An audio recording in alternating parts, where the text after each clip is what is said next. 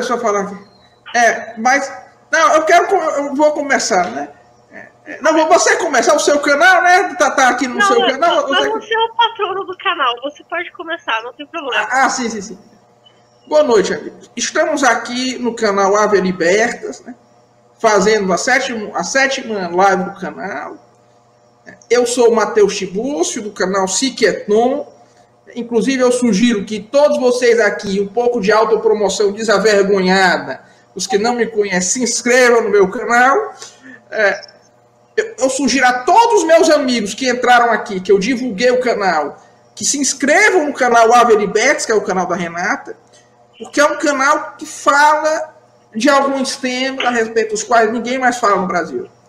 É, essa questão, por exemplo, de análise de discurso é algo para que a direita não acordou ainda. Né?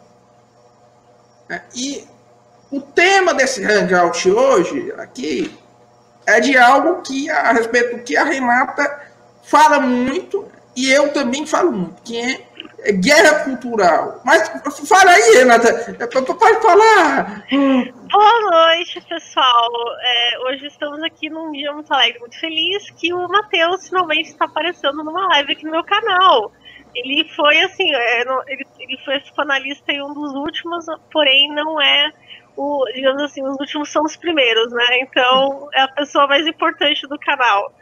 É, com certeza, né? Pra quem não sabe, que ele é meu padrinho, eu sempre coloco na minha descrição que ele é o patrono do canal. Então, assim, hoje a conversa vai ser bem interessante. Como o Matheus falou, eu acho que eu sou a única pessoa que repensa filosofia da linguagem, análise do discurso em termos da direita, né? Uma análise voltada para uma perspectiva de conservadora, não uma perspectiva crítica, né, ou uma, uma coisa assim mais, é, digamos, pós-estruturalista, problematizadora e tudo mais. E isso é muito importante para a guerra cultural, até para pensar, a, digamos assim, a parte mais pedagógica do trabalho do Olavo de Carvalho também. É, isso se torna um instrumento para poder entender melhor algumas coisas que ele coloca e eu só preciso desligar uma tela do computador que está ligada e está me dando delay. Então, hum. só um minuto. Eu vou deixar o Matheus com vocês e eu já volto. Eu posso falar, Renato? Ah, mas eu... esperar aqui ela voltar, né? Não. Deixa eu ver quem está aí. Deixa eu ver quem quem falou aqui no chat. É. Ô, Jael! Cê... tudo bem, Jael? Tudo bem, né, Jael? O Jael está aqui. É, não, não. Pronto, voltei. Agora não tem mais delay. Não. Matheus, quer começar? Começa Sim. você, por favor. Olha, a guerra cultural, né, é a guerra assim mais comum. Né? Ela é a guerra mais usual. Boa noite, Pedro Bueno. Boa noite, Gustavo Leres. Boa noite, Gustavo. Já, já falamos aqui, né? É, o, o, o, boa noite, Robson. Boa noite a todos. Né? Vejam, a, a, guerra cultural ela é a forma, ela é uma forma de guerra que é extremamente é, eficiente. Por quê? Porque você não pode bombardear um espaço largo 24 horas por dia. Mas pode tentar influenciar essas pessoas 24 horas por dia. Tá? Então, o que é a guerra cultural? Ela é uma tentativa de dominar as mentes dos seus oponentes e moldá-las por uma exposição prolongada de um novo discurso.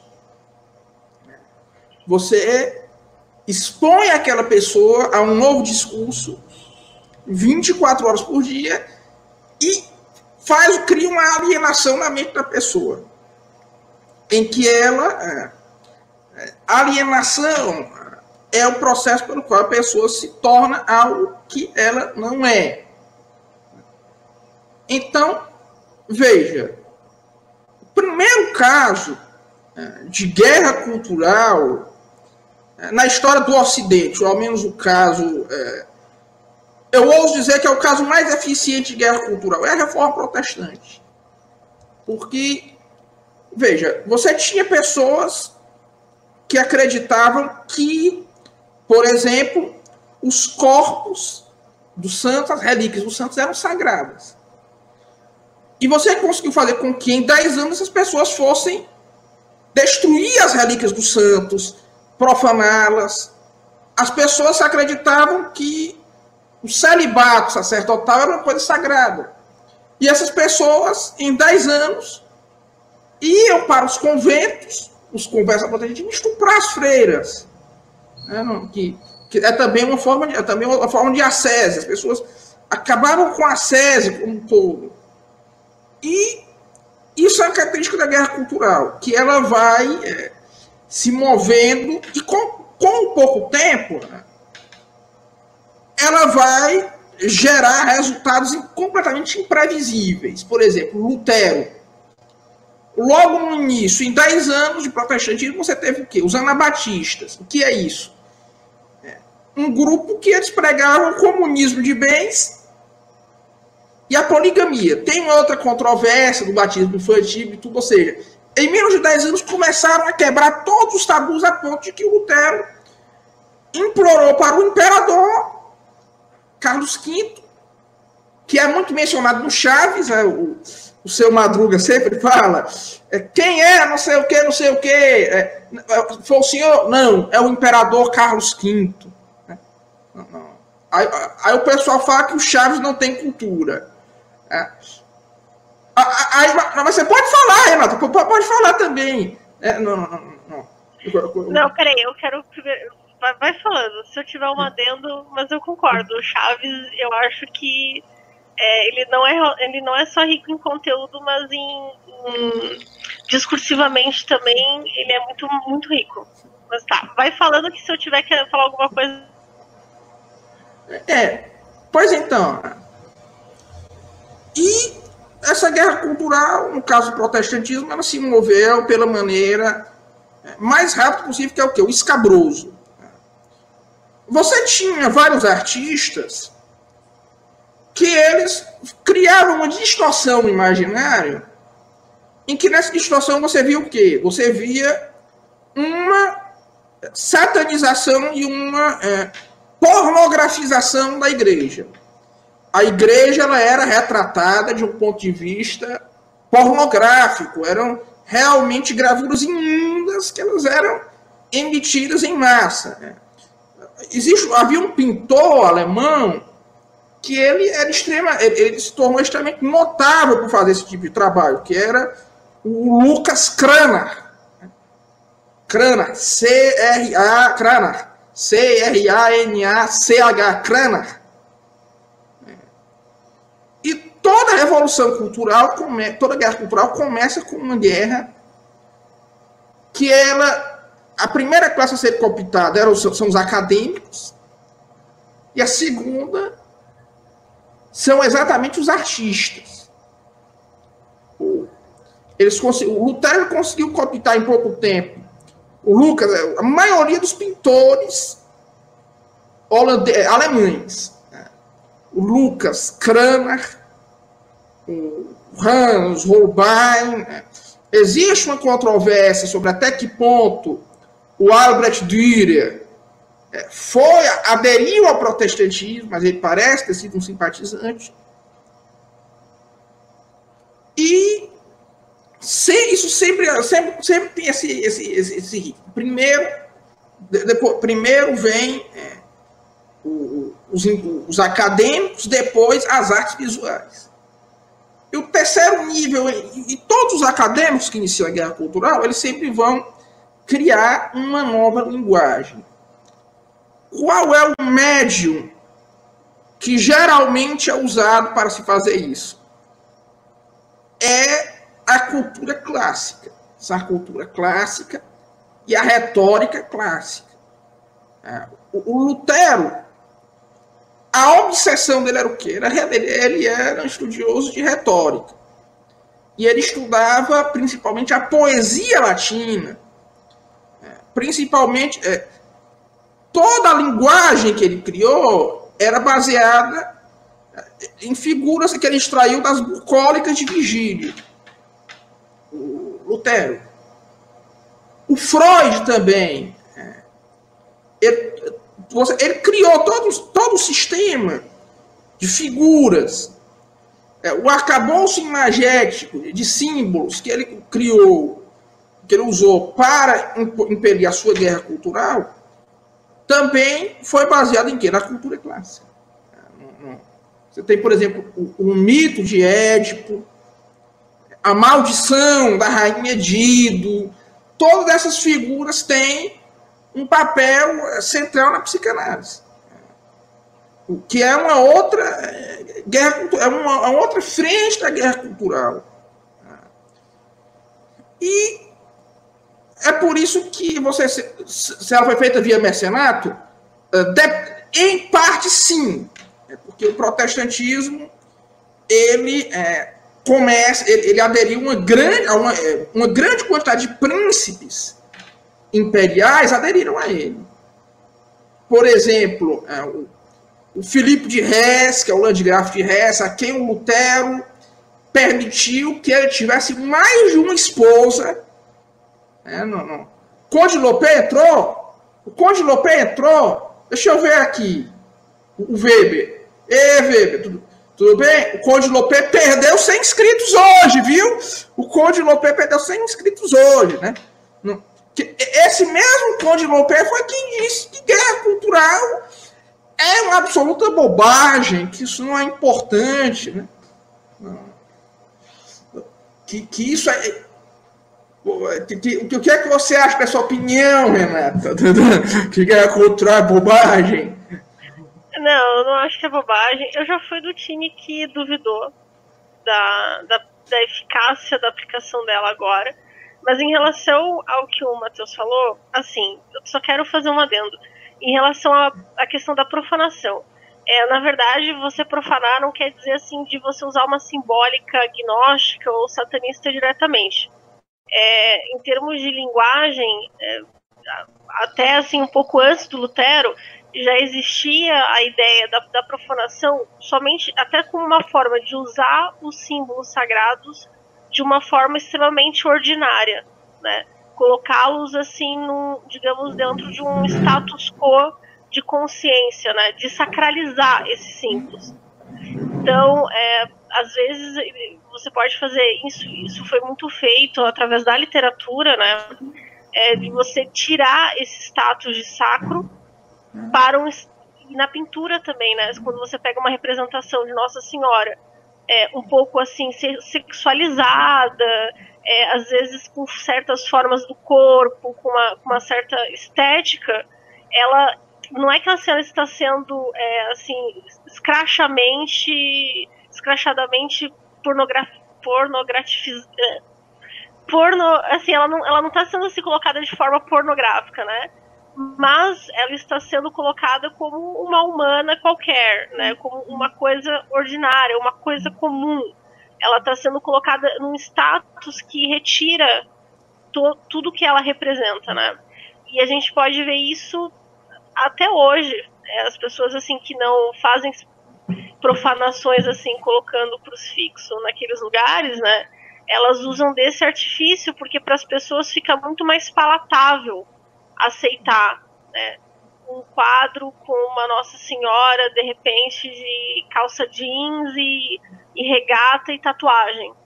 Para ela, isso, imageticamente, é muito mais palatável do que tu pegar e botar uma Nossa Senhora de um jeito horroroso ou com, sei lá, um símbolo satanista na testa, né? Inclusive, não, inclusive né, logo no começo, o que é que eles fazem? O que é que o Crana fazia, por exemplo? Você tinha, inclusive, é, gravuras que elas eram referentes às necessidades fisiológicas do sumo pontífice, né? Você tinha é, esse tipo de coisa mesmo. Né?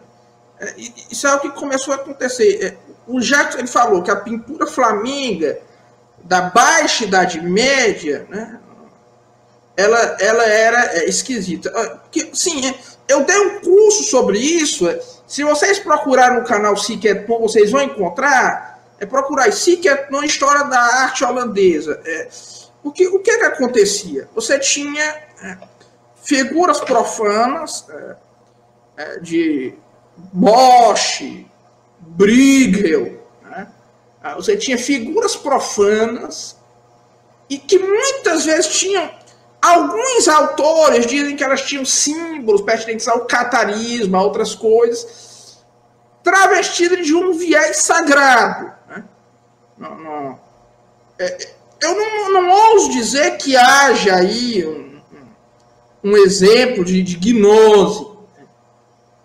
Não, não ouso dizer, né? Não, não, até porque a maior parte dos livros que falam disso são muito caros e eu realmente não, não, não, tenho como acessar. Mas havia sim tendência a, a, a, profana, a, a, profanação sim, de alguns elementos eh, litúrgicos. Por exemplo, se vocês forem ver as pinturas de Van Dyck, que é um pintor flamengo, existe o seguinte, ou na maioria delas tem o seguinte: existem as cenas bíblicas, mas os personagens estão vestidos com as roupas daquela época. Você tem um rei, é, o Herodes, o, o rei, é, com aquela roupa medieval, aquela coroa, é, a, a, a, Virgem Maria com aqueles vestidos da Idade Média, né? e também surge na, na, também surge na Itália essa tendência de fazer arte religiosa é, é, é, com, caráter, com caracteres profanos, é, com, com sexualizada, com muita nudez. O Concílio de Trento reprimiu, em grande parte, esse fenômeno. Né? É, o, é, o, vários artistas, inclusive, eles é, pararam de fazer isso porque, por alguma razão, o, Savonarola, a, reforma do Savonarola, ela foi uma reforma que muitos artistas aderiram. Embora o Savonarola tivesse tendências iconoclastas. É, o, é, eu realmente eu não sei o que, eu confesso que eu não sei o que pensar do, do, tema Savonarola, né? Não, eu não estudei muito essa questão. É, é, pare, parece que tinha realmente coisas é, problemáticas no pensamento dele, mas eu não, não acho, como outro, como alguns dizem, que ele seja é, um, um novo Lutero, né? ou, não, não, um proto-Lutero, né?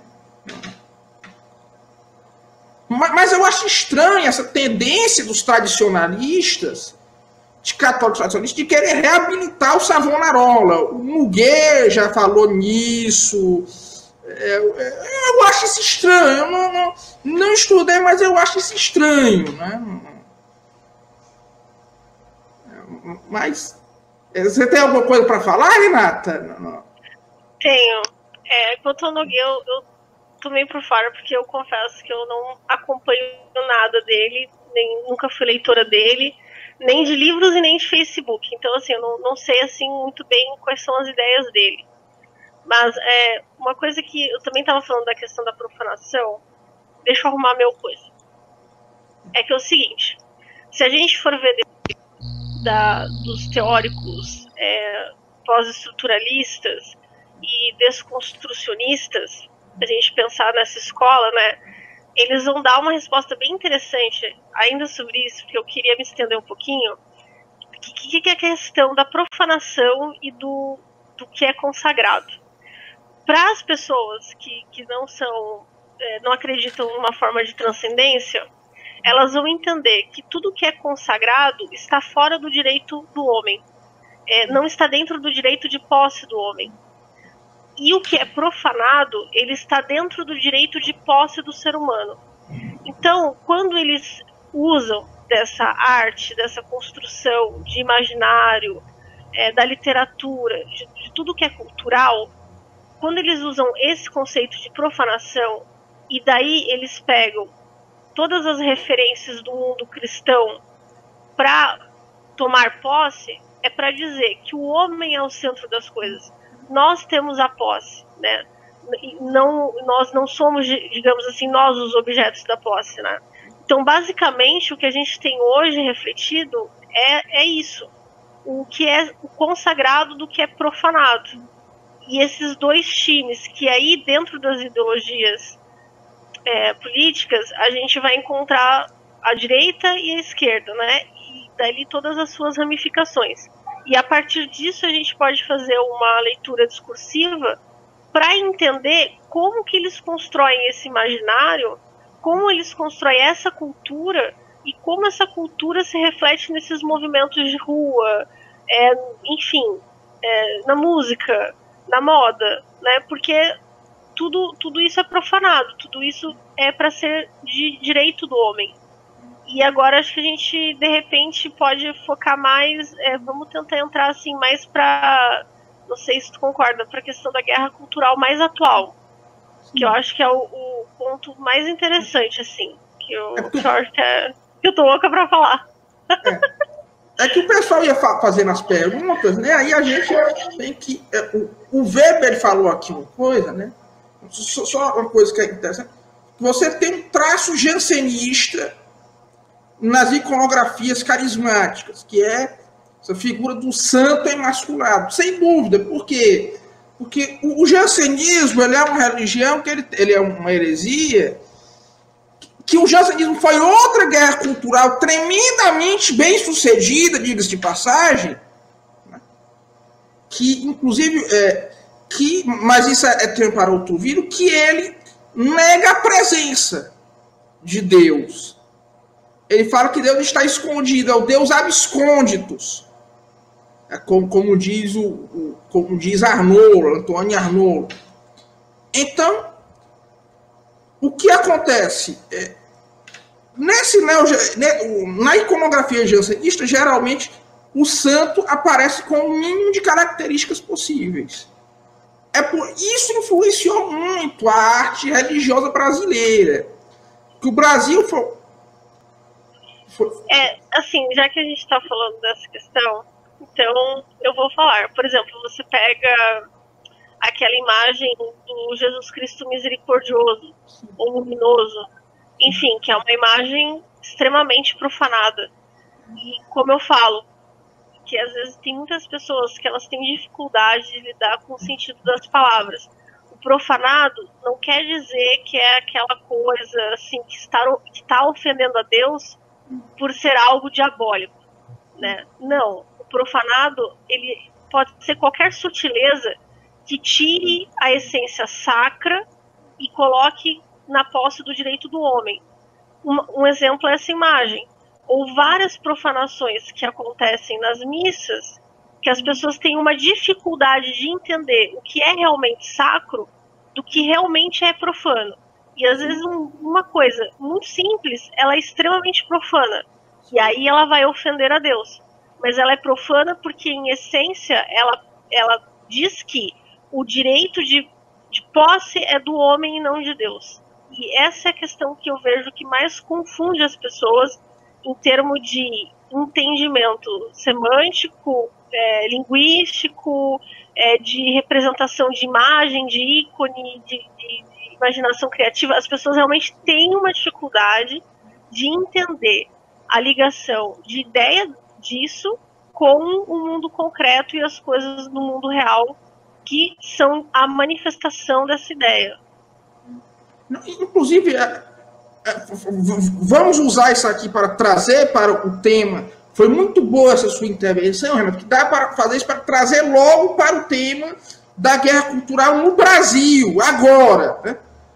Por exemplo, a missa nova, como é celebrada. A missa nova per si já é isso. Mas como ela é celebrada no Brasil? Se vocês forem ver bem, no Brasil a missa nova ela surge uma outra coisa a mais, de uma profanação extra, que é o quê? Que ela ganha o, o caráter de espetáculo. É, ela, é, vira uma do espetáculo, como dizia uma liturgia do espetáculo, como dizia o Guy Debord. Você tira Deus do centro daquele rito E dá para quem? E dá para as pastorais, para os coroinhas, o Ministério de Música, os leitores, o Ministério dos Leitores, cada um tem que aparecer ali. Porque vira direito do homem e não mais um direito de Deus, entendeu? E isso a gente vai ver manifestado não só no sistema religioso, mas no, no direito, sabe melhor do que eu, é na construção burocrática do Estado. A gente vai ver esse, porque assim, é, inclusive eu vou citar aqui, para quem quiser ler, vocês procurem o livro Profanações do George Agamben. O Agamben ele foi um teórico que trabalhou muito bem essa questão. O livro é, está vivo ainda.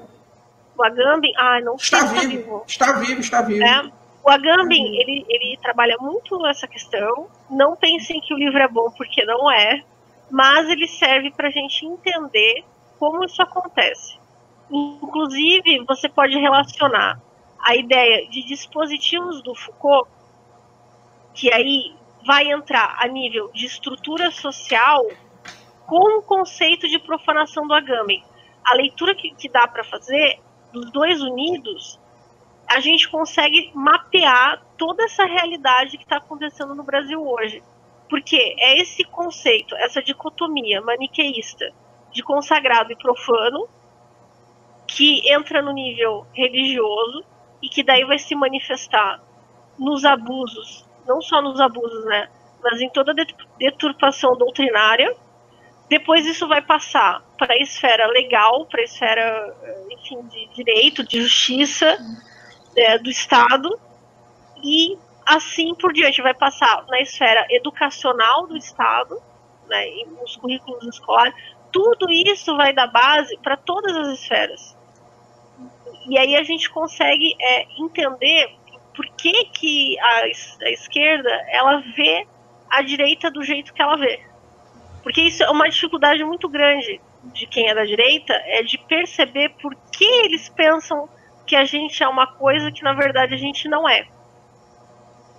Né? Porque eles, eles fazem essa leitura de mundo nesta base que eu citei. É, não, sim, inclusive, é, se, se, se, se você for ver bem, o, esse pessoal aí, é, do, do, da esquerda, eles não entendem uma coisa. Eles não entendem o nível de profanação que já foi feito. Porque esse pessoal ainda acredita que o Brasil é um país muito religioso. Eles não percebem que a cultura brasileira, todo o arcabouço tropológico brasileiro, já deixou de ser sagrado e passou a ser profano. Renata, é uma pergunta aqui é, que eu, que eu tenho, uma, uma dúvida aqui para todos vocês aqui. É, quando foi a última vez que vocês viram alguém dizer que o outro vai para o inferno? Não. Se você fizer isso, você vai para o inferno. Nunca vi. Tirando no momento que eu me converti, que eu comecei a, é, digamos assim, é, a, a, frequentar a missa, é, antes disso, nos meus 25 anos de não convertida, nunca ouvi. Eu, na verdade, inferno não existia. Na verdade, o conceito de inferno é até é, um conceito equivocado. Não existe inferno. Assim como não existe paraíso. Então, o brasileiro, ele perdeu completamente a, cre... a sua crença nesses conceitos escatológicos. No máximo, ele acredita em céu. Mas eu vou para o céu. O direito que era de Deus de determinar passou a ser do homem. É uma espécie de contratualismo espiritual. É, eu, vou seguir apenas as regras morais, que eu, é, as regras espirituais que eu acho que devem ser seguidas. É. E, e, isso você vê não é apenas em, é, em pessoas comuns. Na modernidade, isso está presente também em teólogos. Hegel... É, sabe, é, desculpa te cortar, mas assim, o que tu falou é muito importante, né? Da questão do brasileiro não acreditar mais, mais em inferno. Porque isso também é uma, uma forma de profanação. Porque se a gente for pegar, assim, na, na televisão, nos filmes, né? Como que eles veem o inferno? O inferno sempre é um lugar legal, né? Onde você pode ser você, né? Ele é um lugar assim que você tem liberdade, que você não tem um opressor, né? Você não tem a figura do Deus Pai opressor, branco, é, enfim, aquele, aquela figura é, que tá, tá até no, naquele livro direito direito sexual, eu acho, que é de uma feminista muito famosa, que ela fala da questão do patriarcado. Esse livro, acho que é o contrato sexual o nome do livro. Esse livro ele dá base para as questões é, feministas, assim, né, mais profundas. Então, ali você no inferno, na narrativa que tem cultural, é como se fosse um lugar rock and roll super legal, pessoas descoladas, lá você pode beber, você pode fumar, você pode ter personalidade própria, porque você vê Deus como uma figura de opressão à vida humana, como uma figura que poda os desejos humanos. Então, quando você profana o próprio, não que o inferno seja sagrado, mas você profana o conceito de céu, logo você também deturpa de inferno, você acaba construindo uma outra lógica lúdica e que faz as pessoas acreditarem que, os, que o inferno é outra coisa, né? Tanto que muitas vezes, até antes de eu me converter, as pessoas perguntavam assim. Já me perguntaram uma vez se eu queria ir pro céu ou pro inferno. E eu dizia assim: eu não quero ir pro céu. Porque no céu eu não vou poder beber, fumar, ouvir rock and roll, sei lá, eu não quero pro céu. O céu, para mim, era aquela. Na minha construção imaginativa, era aquele filme espírita. É, Nosso Lar. Todo mundo vestido de branco, ouvindo música clássica, tomando água. Aí eu falei assim, cara, se aquilo é o céu, para mim é o inferno, porque para aquele lugar eu não quero ir. Então, isso durante muito tempo, nos anos 80, né, com as novelas, com tudo, foi muito colocado no, no âmago do, do, do brasileiro, né?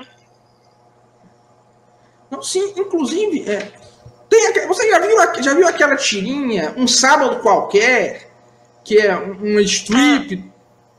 Já. Inclusive, eu conheci o autor desse Um Sábado Qualquer. Ele já foi na minha universidade. Eu conheci ele, conversei com ele. A tirinha é muito interessante porque ela mostra meio que o imaginário é, religioso desse brasileiro secularizado, o brasileiro do pânico, o brasileiro não sei o quê. Tem um episódio em que o povo, é, uma pessoa vai para o inferno.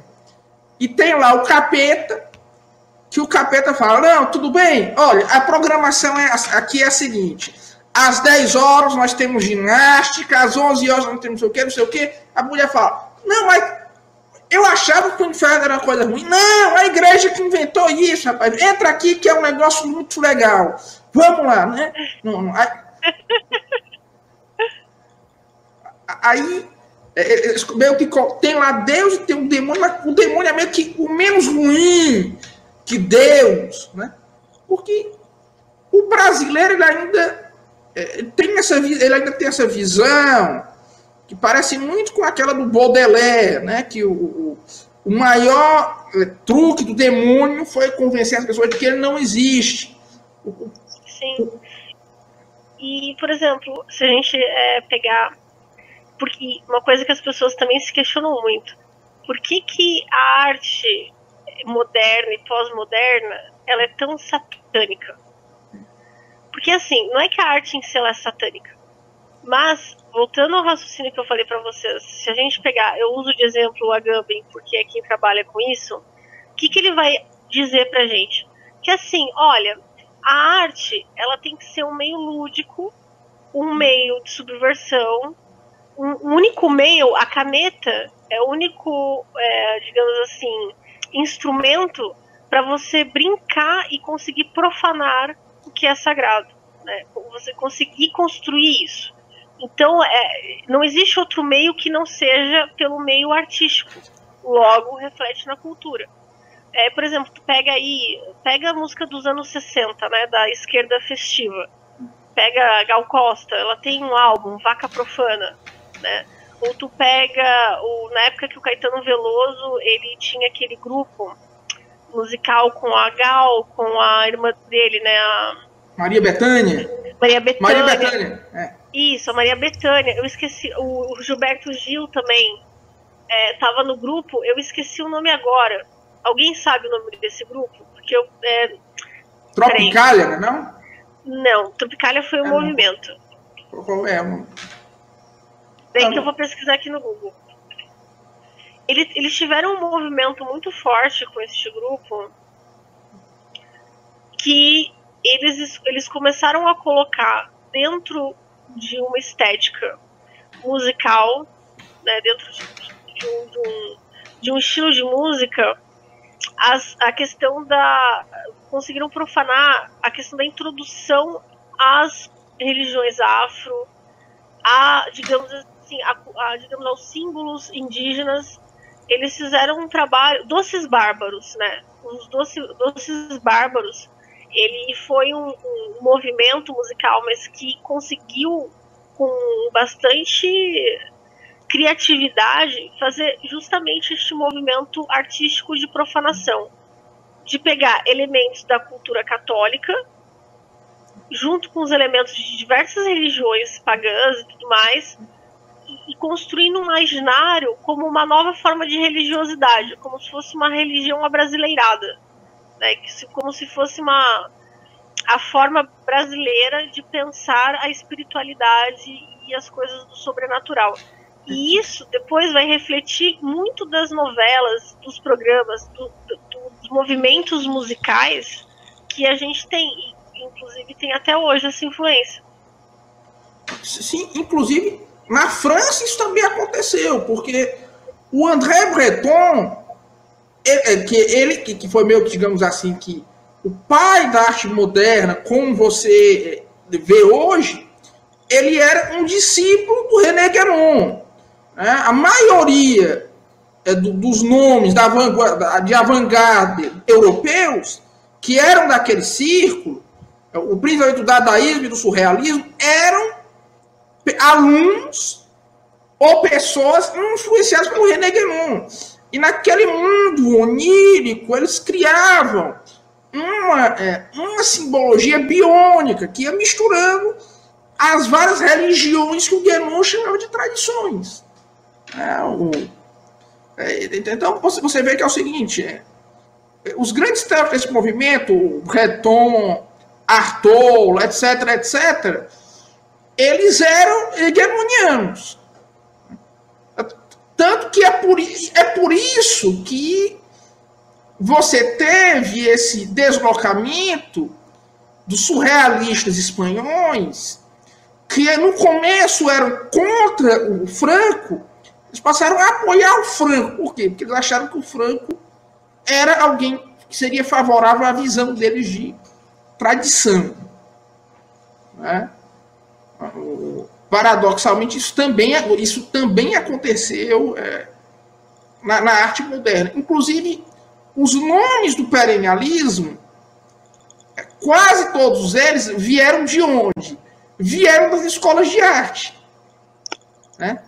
Você vê meio que esse padrão universal, que é, é, as artes vão ser sempre a primeira coisa, depois da academia, em que vai surgir a revolução cultural. É uma, a, a, transmissão de um agente histórico, por assim dizer. Não, não, não, É porque é a, é a, partir da arte que você vai conseguir entrar na consciência das pessoas. Né? Não existe outra forma. Né? Como eu falo, a palavra até convence, mas o exemplo arrasta, e a arte é o exemplo. Então, se você não fizer essa profanação na arte, você não vai conseguir fazer com que as pessoas. É, inclusive, isso é muito interessante na teoria da recepção do Adorno. As pessoas elas não vão conseguir, é, digamos assim, digerir sozinhas. Então, o que, que, que acontece? Qual é a diferença da intelectualidade revolucionária da não revolucionária? A revolucionária, ela acha que a arte, que, que toda a intelectualidade, ela tem que digerir aquilo para a grande massa. E o que, que depois do processo né, de digestão acontece? Você fica com o, o resto, né? Assim, você fica literalmente com a merda. Então, o que, que sobra dessa digestão? É a merda. E os, o, os não revolucionários, por assim dizer, que aí é uma categoria também muito vasta, eles não veem que você, dentro dos conceitos de teóricos, de ideias de intelectualidade, eles não veem que o papel é de você digerir para a pessoa. Né? Não, eles não pensam assim, eles pensam de outra forma. Então, por isso que existe essa arte tão ruim, de baixa qualidade, porque eles têm essa ideia de que você tem que fazer essa digestão e deixar o resto. E baseado nessas ideias, aí o Matheus pode dizer melhor do que eu, do gnosticismo, né, dessas agendas que eu não sei nem dizer porque eu desconheço, não é uma coisa que eu conheço. Então, assim, eles ainda colocam toda essa carga em cima das mensagens, em cima das, da arte, para que seja né, para que as pessoas consigam consumir da sua forma mais simplificada, mais, é, mais animalizada até. Né? É, é aquele princípio, né? O solo é coágula, é o princípio geral do processo alquímico. Você primeiro cria uma degradação em algo, para você vai é, naquele processo destruir o imaginário de alguém, para depois é, moldá-lo à sua imagem e semelhança. Agora, veja que existe um detalhe curioso. Quando você expõe a pessoa a um excesso dessas formas digeridas da cultura de massa, como fala o Adorno, como fala a teoria crítica, isso vai criar na pessoa um déficit imagético. E o Brasil, por ser um país em que aconteceu é, isso, em que aconteceu esse fenômeno, a um nível catastrófico, é, viu é, um nível, um nível surreal de amputação é, é, imagética. Pessoas brasileiras vivem uma espécie de um oco. E tenho uma coisa, Matheus. O Baudelaire, no ensaio do. Acho que é o pianista. Ah, não sei. É, tem um livro de ensaio dele. Eu acho que é o. Deixa eu ver. Vou ver para não dar errado tem um ensaio do Baudelaire que ele fala da questão do, do flaner, né? Que é aquela pessoa que vive no mundo moderno, que observa o mundo moderno e que recebe toda a essa, esse estímulo da modernidade de uma forma é, não, não tão passiva, né? O Flaner é esse homem que, que consegue é, andar pelas diversas formas da modernidade. Só que o que, que acontece? Existe uma, uma outra forma de, de receber essa construção moderna que, que acaba anestesiando as pessoas e, e, e deixando elas de, é, desprovidas de reação ao estímulo, pelo excesso de estímulo. Então, é, é o que a pornografia também faz, né? Você tendo aquele excesso de estímulo, você fica anestesiado. E aí você acaba per perdendo até a capacidade linguística de construir imagens a partir de palavras. Você, você, você perde, é, tanto que é, o analfabeto funcional também sofre esse, desse mal, né? Que ele não consegue mais, digamos assim, com o que ele recebe de palavra, fazer uma construção imaginária. E, e, isso ainda tendo em vista que esse próprio processo ele é arbitrário e, e, como ele é arbitrário, ele se torna assim mais facilitado para você é, poder, digamos assim, pensar coisas fantásticas, para você poder viajar dentro da sua subjetividade, das suas ideias.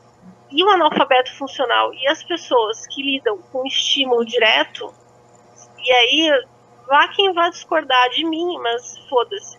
Quem vive direto em jogos de computador, em, em desenhos animados, quem fica 24 horas extremamente estimulado sensorialmente, emocionalmente, imageticamente, imaginativamente, essa pessoa, ela, a, a imaginação dela fica castrada.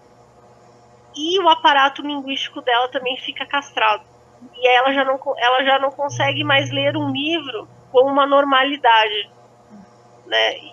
Isso leva a pessoa a problemas muito maiores, né?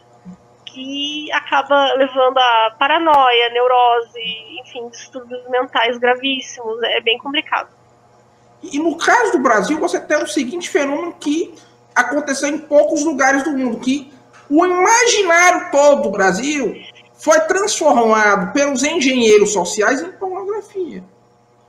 Por quê? É, isso é uma coisa que é documentada, por exemplo, pelo Frederic Martel, que não é um autor que eu endosso, eu não quero, não considero o Frederic Martel um cara muito inteligente, mas em algumas entrevistas que ele é, colhe, ele te diz o seguinte: é, não só ele, também vários nomes que estiveram na, na, no Brasil na época dessa indústria. O governo militar fez um acordo com a Time Life que fazia com que a Time Life controlasse o departamento de censura. E quais eram os únicos filmes brasileiros que passavam pela censura? Pasmem, as pornochanchadas. Sim, tanto que você, é tipo assim, o pessoal fala, ah, a ditadura foi uma época que ninguém podia falar nada, fazer nada. Meu, ali você tem as você tem assim boas produções, mas também tem as piores produções cinematográficas literárias da história do Brasil. Sim, e, mas veja, sim, literárias é uma coisa que as pessoas já se esqueceram, mas vão à biblioteca pública e procurem como vocês vão encontrar dezenas de livros de pornografia Pulp Fiction impressos na época da ditadura. Né? Mas, inclusive, é, isso aqui que o Weber falou, que a cultura de massa é uma coisa impossível de ser criada pelo jeito comum. Sim, inclusive os caras que criaram a pornochanchada eram pessoas extremamente cultas e inteligentes. Eles eram o quê? Eles eram os cineastas que eles eram impedidos de trabalhar por causa da censura. Que a censura tinha como um dos objetivos destruir o cinema brasileiro. E fazer com que o, cine, fazer com que o Brasil é, tanto tivesse seu imaginário tolhido pelas figuras é, é, da pornografia, quanto também facilitar a vinda do Brasil para o Brasil da commodity cultural que vinha de Hollywood. No dia que tinha é, um filme é, importante Hollywood, nenhum filme brasileiro, todo filme brasileiro seriam censurados, para não haver concorrência. Então, as pessoas que faziam porno, é, porno eram pessoas muito cultas. Por exemplo, é, o Walter Hugo Fury, ele era o maior estudioso de cinema brasileiro.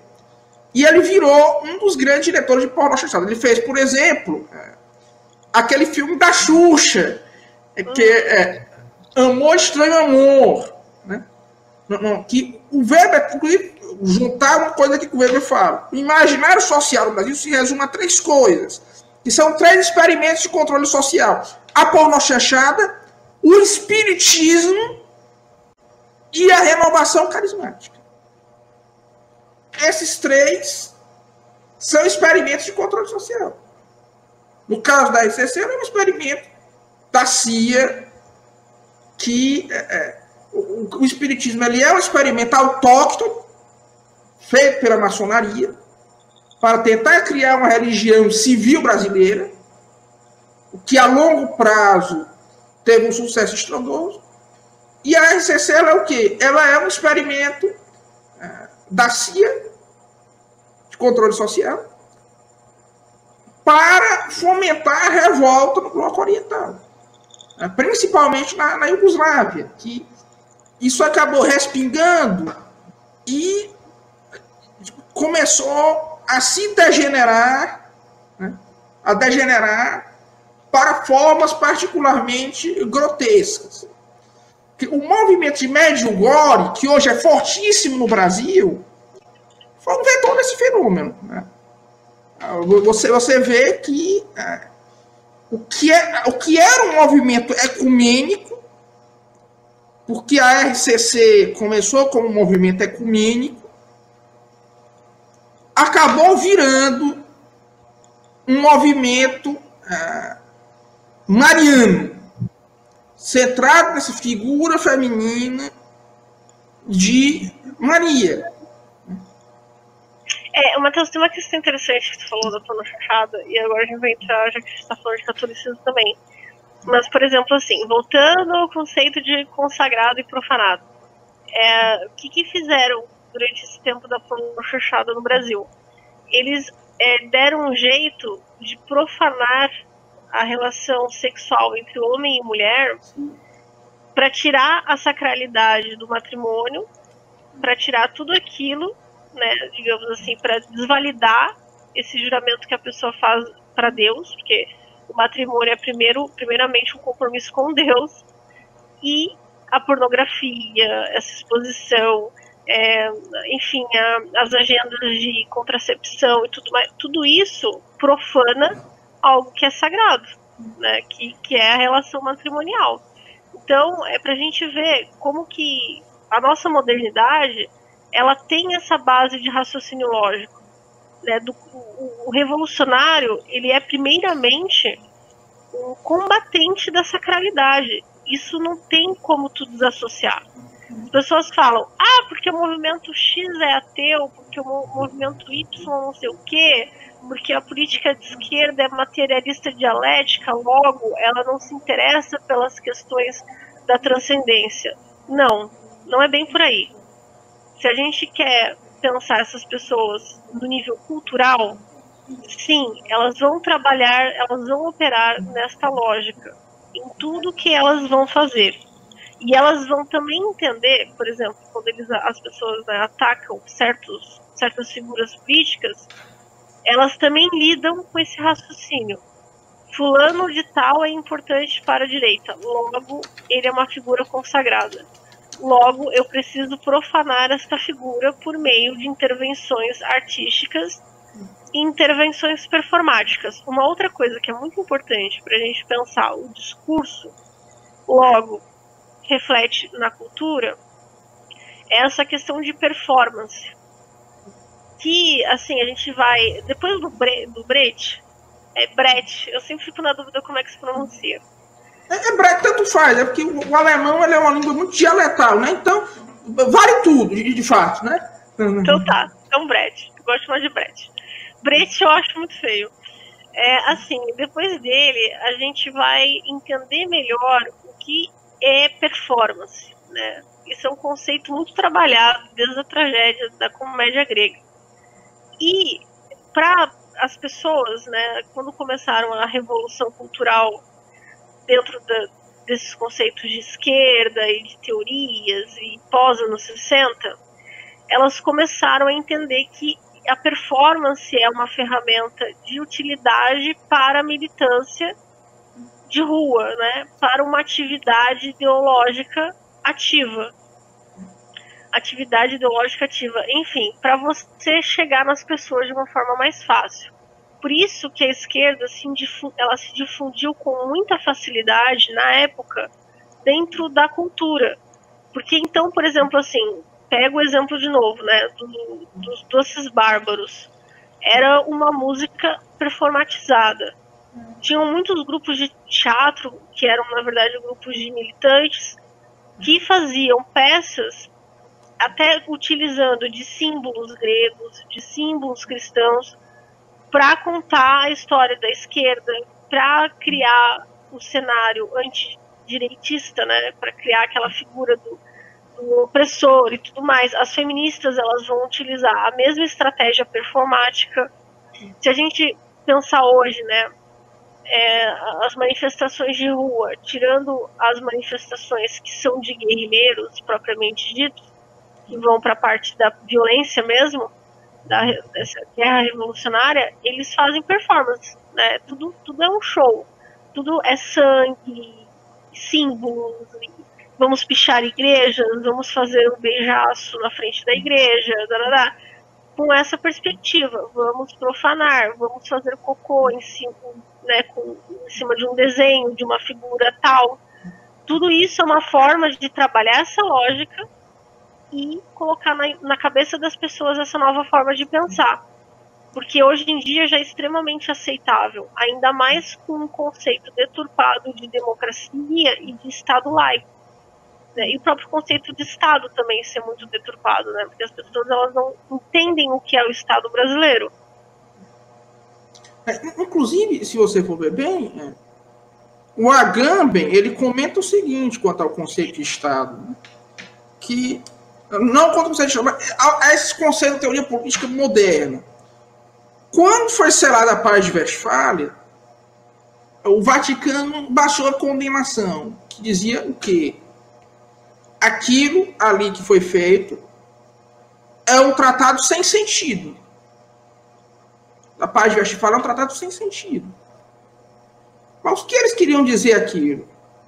O que eles queriam dizer era o seguinte: aquele tratado que ele estava lá, agora entrando um pouco na direita, no direito, é algo que não faz sentido para si, porque você tem lá alguns, muitos termos, muitas representações, cujo conceito é difícil de se extrair.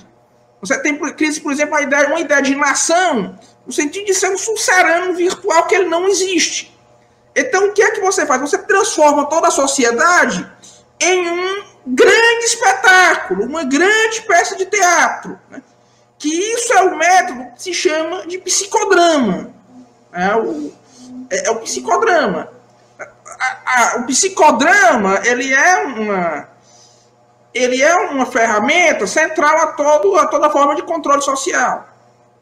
Porque nele você cria uma outra, você tem uma outra sacralidade, você tem, é, um, por exemplo, um sacerdote, você tem uma pessoa que vai dar as absolvições, você tem, é, por exemplo, você tem um psicanalista ou psicólogo, que é uma pessoa que vai te dar absolvição para a culpa, ele vai manter todo o seu ciclo da culpa. Você tem uma coisa que é monoculto, por exemplo, um assunto que a Renata gosta muito, a educação compulsória.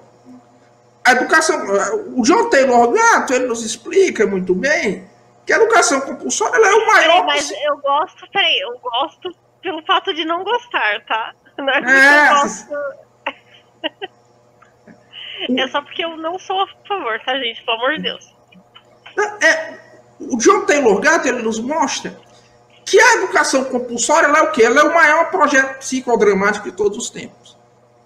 Por quê? Você teve três. O que ela é? Ela é uma grande encenação na qual as pessoas têm papéis pré-definidos, existem metas e prêmios puramente imaginários e puramente ilusórios.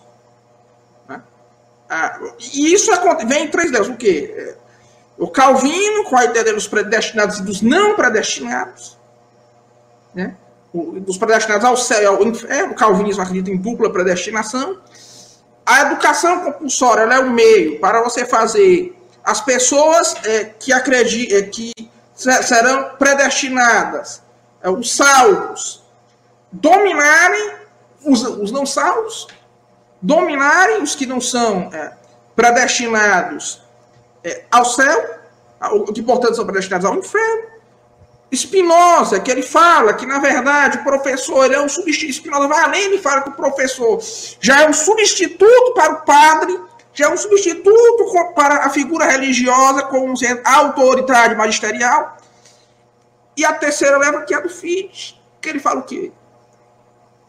O aluno, na verdade, ele é, além disso tudo, ele é o soldado em formação para cumprir a agenda que o governo desejar. A educação compulsória é o maior psicodrama do mundo, de todos os tempos. Né?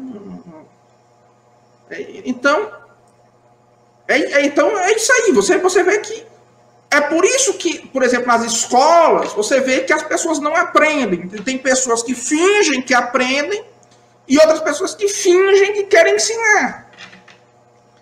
Porque aquilo que está lá é um psicodrama, que como tal é um elemento da revolução, é, é, é um elemento da guerra cultural, um elemento central. assim, ó, em relação à escola, não é só um psicodrama, mas é também um, uma uma, uma caixa de condicionamento humano, de treinamento humano, de manipulação. Ele é todo uma, ele tem toda uma engenharia social, né? Ele é um, um grande laboratório, na verdade, né? E teve uma pessoa que fez um comentário aqui muito interessante, que é a questão do corpo. Deixa eu ver. Melhor, deixa eu, melhor livro. É o Weber. Octávio Paz, Octávio Paz é um puta de um autor para falar sobre essas questões. Eu gosto muito para poder entender melhor. Boa lembrança. Mas alguém falou do corpo, né? Tem uma questão que a gente entrou na performance, que também dentro da escola vai ser difundida e que vai dar vazão a muito do que se fala de agenda LGBT e agenda feminista, que chama teoria do corpo. E a teoria do corpo é uma teoria que vai te dar vazão desde o direito sexual e reprodutivo até as mais loucas é, teorias artísticas e de performance e de experimentação. Né? Então, assim, é, para vocês verem como isso é profundo, né? Porque a partir de, um, de uma forma de pensar até muito rudimentar, você consegue aparelhar as pessoas no nível de consciência, de, você cerca a pessoa de tudo, né? Desde a escola, ao que se consome dentro da escola, ao tipo de arte que vai estar na escola, ao tipo de comunicação que vai estar na escola, tudo isso vai te treinando e vai condicionando você mentalmente e fisicamente. E quando você sai da escola, a, a, digamos assim, a tua construção social, a tua visão de mundo, as tuas crenças, elas estão todas prontas e preparadas de acordo com o que estão fazendo fora da escola, para você se tornar um agente extremamente passivo, né? É, eles, eles falam não, ah, porque o educando ele é um agente atuante, ativo. Não, ele é passivo e o professor também é passivo. Os dois são passivos. Não, não existe mais nenhum ativo em nenhum lugar, né? E aí a gente vê essas, essas reverberações em todas as esferas sociais, desde o rico até o pobre, desde o político até o professor, desde o adolescente que, que gosta de ver malhação até, às vezes, uma pessoa extremamente erudita. É, não, não, não, não tem distinção nenhuma. É, é a coisa mais, assim, é, abrangente que pode ser, né? Sim, inclusive, é, o, uma coisa, um outro comentário, é, uma, coisa, antes de mais, deixa eu organizar aqui. Antes, uma coisa interessante que você vê é que esses comportamentos, essas técnicas de manipulação são empregadas muitas vezes na escola por pessoas que nunca estudaram isso. Por exemplo, a tiazinha da escola, ela já aplica, por exemplo, aquelas técnicas da educação compulsória para fazer um, um aluno se virar contra o outro. Como ela é, aprendeu isso? Em lugar nenhum. Né? Eu não sei se na pedagogia ensina-se isso na, na, nos cursos de pedagogia, Renato. Eu, eu, que, que às vezes eu vejo a tiazinha, aquela, eu estudei em escolas muito vagabundas, e tinha lá umas tiazinhas que nem formadas eram, de jeito nenhum. Mas isso foi um problema é, institucional, porque até acho que o ano de 2010 ou 2009 existiam dois cursos, que era o curso de magistério e o curso de pedagogia de nível superior. O magistério, ele é do tempo da época da pós-getulista, né? Que você, você tinha um curso que não era uma, uma graduação, não era um curso de nível superior, mas era um curso pós-ensino médio. Então, se você fazia aqueles dois anos ou três anos de magistério, você podia lecionar no ensino básico. Só que o que, que acontece? A estrutura de ensino, o modelo mudou e essa questão não mudou, não acompanhou essa, a mudança do sistema. E aí chegou num ponto em que você tinha, assim, poucas professoras com graduação e muitas que eram somente as, as digamos, as do magistério. Quando mudou a lei, que aí eles não, agora para ser professor você tem que ter passado pela graduação de pedagogia. O pessoal do magistério teve que fazer a complementação de tempo de estudo para tirar a graduação em pedagogia.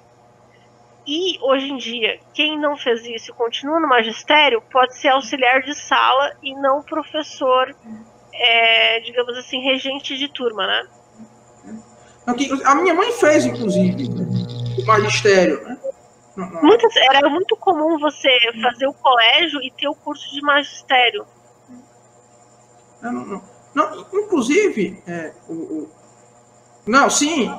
É, no ESO você tinha pedagogo que comparava as reações de uma planta de plástico às humanas. E o Weber está comentando aqui, né?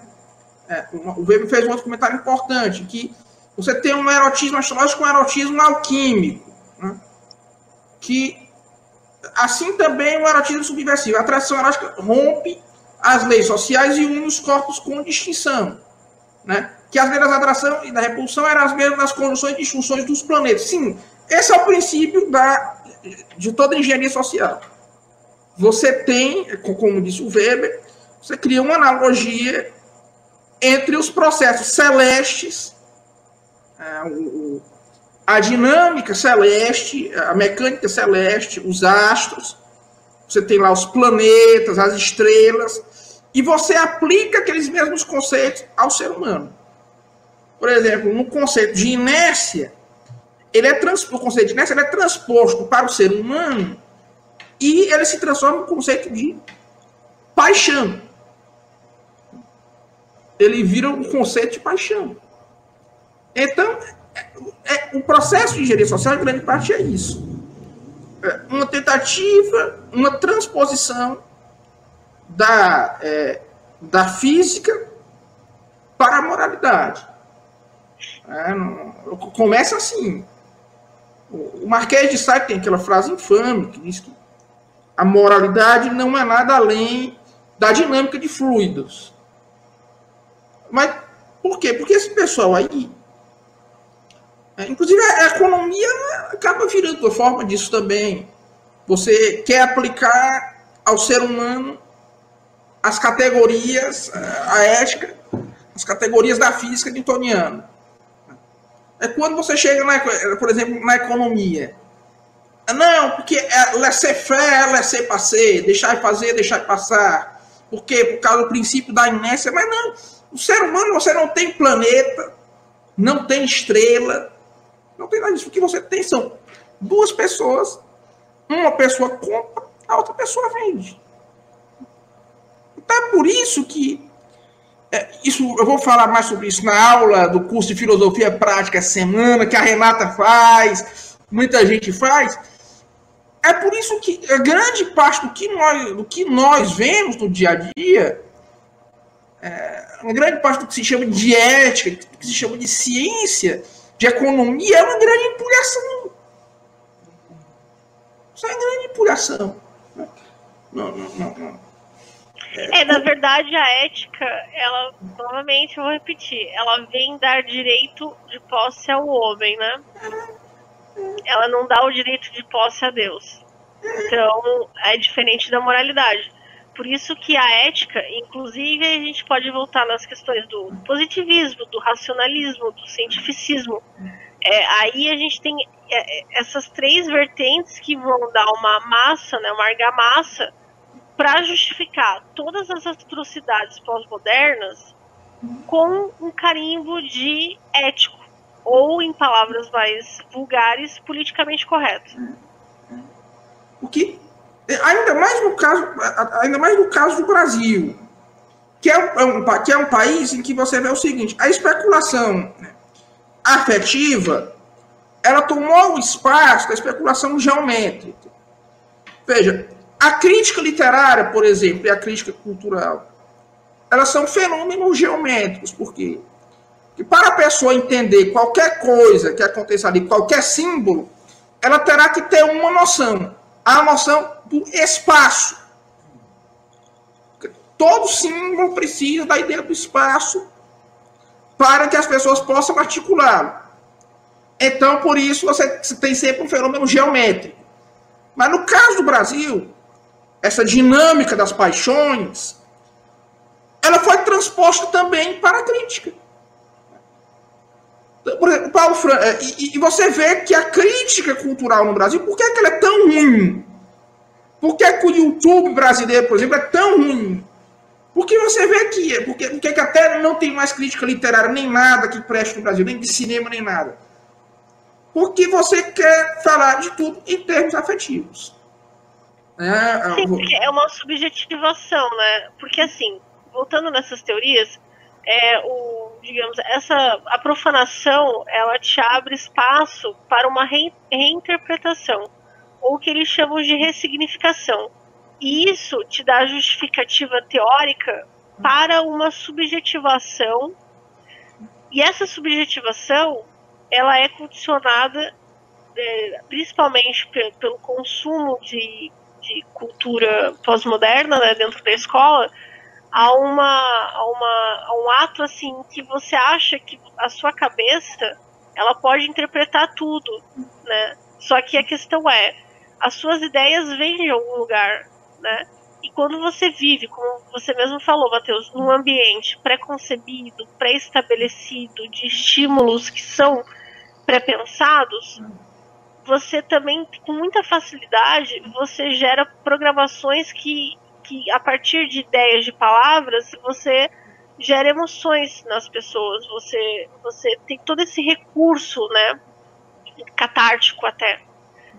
E aí essas pessoas elas vão interpretar tudo conforme esse condicionamento e com, digamos, a justificativa, o, o álibi de que você pode subjetivar porque você está dentro de uma lógica de mundo moderna que, que enfim, que é anti-opressora. Porque uma coisa muito interessante que o Matheus falou, e na hora eu não comentei, é o seguinte. Para a gente entender essa pós-modernidade, o conceito de nação ele é um conceito subjetivo para a pós-modernidade. Ele é um conceito abstrato. Não existe uma nação. Né? Não, não, não, não é um conceito concreto.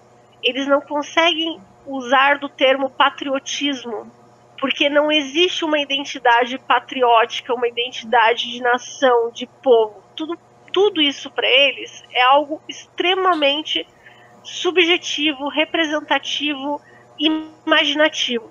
Nunca vai ser algo possível na realidade. Então, para essas pessoas, é impossível você pensar em termos regionais, é impossível você pensar em brasilidade, por exemplo, se você não tem uma identidade de nação.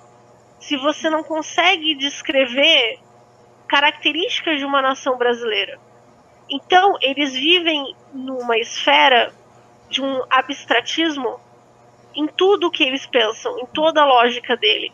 E é uma, uma forma abstrata de pensar as coisas extremamente fragmentada. Porque ela, como eles não são imanentistas, eles pensam as coisas sempre como pedacinhos. E esses pedacinhos vão fazendo um todo. É, vamos pegar isso para vocês terem uma ideia, assim, por exemplo, é, do Champ, ou vamos pegar o Andy Orwell, que é um artista pós-moderno muito famoso, é, eles vão pensar a arte sempre de, de, de uma coisinha pequena, de várias coisas pequenininhas, fragmentadas, que vão fazer o todo. Eles não conseguem pensar o todo, primeiramente, construir este todo, para chegar em pontos específicos. É impossível. Então eles nunca vão conseguir ter um sentido de nação. E como eles vão preencher isso? Com o, a questão da, do, do coletivismo. Já que nós não temos uma unidade ordenada, nós vamos ter uma unidade que é coletivista. Por isso que esses movimentos coletivistas são até malucos, né? Porque é o coletivismo que é o subcoletivo, porque aí tu tem as diferenças e você é obrigado a abraçar essas diferenças. Porque existe esse problema de não definir uma identidade. E uma questão que eu já falei aqui em outras lives, que o Brasil ele tem um problema muito patológico cultural é nós não temos uma identidade cultural brasileira. Nós temos várias formas de representação do imaginário brasileiro, mas nós não temos ainda essa construção. E como a maioria das pessoas pensa, opera de forma que não há uma, uma nacionalidade, não há um conceito de nação concreto, elas perderam a identificação com seus pares brasileiros, né? Logo, é, ser brasileiro não representa nada, porque é subjetivo. Né? né? Eu e o Matheus, nós não somos a mesma coisa. E é claro, nós não somos a mesma coisa, nós não somos o mesmo indivíduo, né? Já começa por aí. Só que existe uma coisa que me liga ao Matheus, que é ser brasileiro, que deveria ser o nosso ponto de convergência inicial, né? De, pra, pra gente interagir. E na esquerda, isso é destruído. Você não tem mais este ponto. Então, você vai para essas subclasses, né? Essas categorias mulher trans, mulher não sei o que, mulher flor de tal, mulher ciclã de tal. Você usa esses pontos de convergência para acessar a outra pessoa e se comunicar com a outra pessoa. Né? Porque, porque é assim, é, para eles é mais fácil operar nessa lógica. Por quê? Porque a maioria das pessoas já está condicionada com essa forma de raciocínio. E está acostumada até com a forma que isso se manifesta na língua. Então, para ela se torna mais fácil. Agora, quando a gente, eu e o Matheus, né, a gente sabe que nós somos brasileiros, isso já gera uma outra aproximação. E tem uma outra questão muito importante que vai também dar base para isso, que é a questão do entendimento do que me difere do Matheus, né? Porque apesar das escolas pós-estruturalistas, modernistas e pós-modernas se basearem no, digamos assim, na construção aristotélica de representação, eles vão, apesar deles terem uma certa clareza em relação a isso, eles não vão partir disso. Eles vão partir de um sistema que age assim. Eu, é, você, Mateus, não é Renata. Logo, isso me faz Renata. É isso que me difere do Mateus. É o outro, não sou eu. Então, para você poder se localizar enquanto ser humano dentro deste caldeirão chamado Brasil, eu vou sempre partir de um pressuposto. Ah, não, o Mateus é branco, é homem, é nordestino, logo não é Renato. Porque eu, eu não tenho essas características. Então, o que é Renato? Aí vai gerar um outro problema que aí eu vou ter que consumir alguma forma cultural para poder me explicar o que, que é a Renata. E aí é nisso que gera todos esses problemas do jovem de hoje. Por que, que o jovem de hoje não sabe para onde vai, de onde veio né, e aonde está?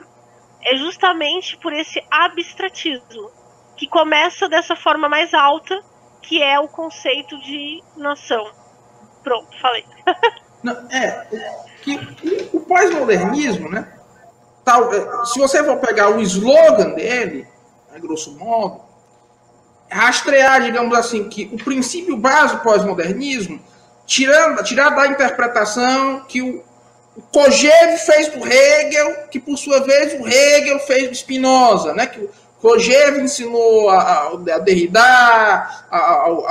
Deleuze e todo, todo o resto, né? é omnes determinatio est negatio. Toda determinação é uma negação. Ou seja, eles acham que você pode determinar algo pela via puramente negativa. O trabalho negativo. Então, só que é aquela história.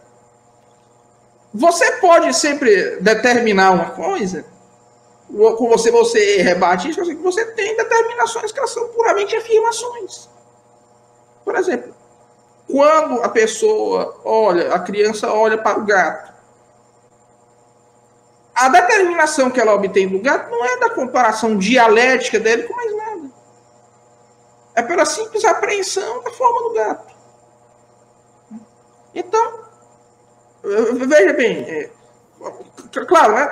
uma coisa que eu nunca entendi nessa fórmula. É, homens determinar suas tegas, toda determinação é uma negação. Mas existe alguma negação que ela é, não determine nada, que ela só, é, é que, que ela, na verdade, é, só nega mesmo? Né? Então, é aquela história, você vê que uma fórmula aparentemente inócua, ela gera é, é, todo um conjunto de repercussões que se estendem até a sua cultura. Né? Não, não. Tanto que essa questão do significado de algo que ele não é, é uma coisa que fez o último Derrida, o, o Derrida pós, 80, pós 87, que é onde ele defende, é, foi quando ele defendeu a sua tese, Derrida não era doutor, a buscar uma proximidade com as escolas neoplatonistas e apofaticistas. Essas visões de pensamento que o, é, com base nos estudos que o Marion, que era outro pós-modernista, né, autoproclamado pós-modernista católico, tinha feito.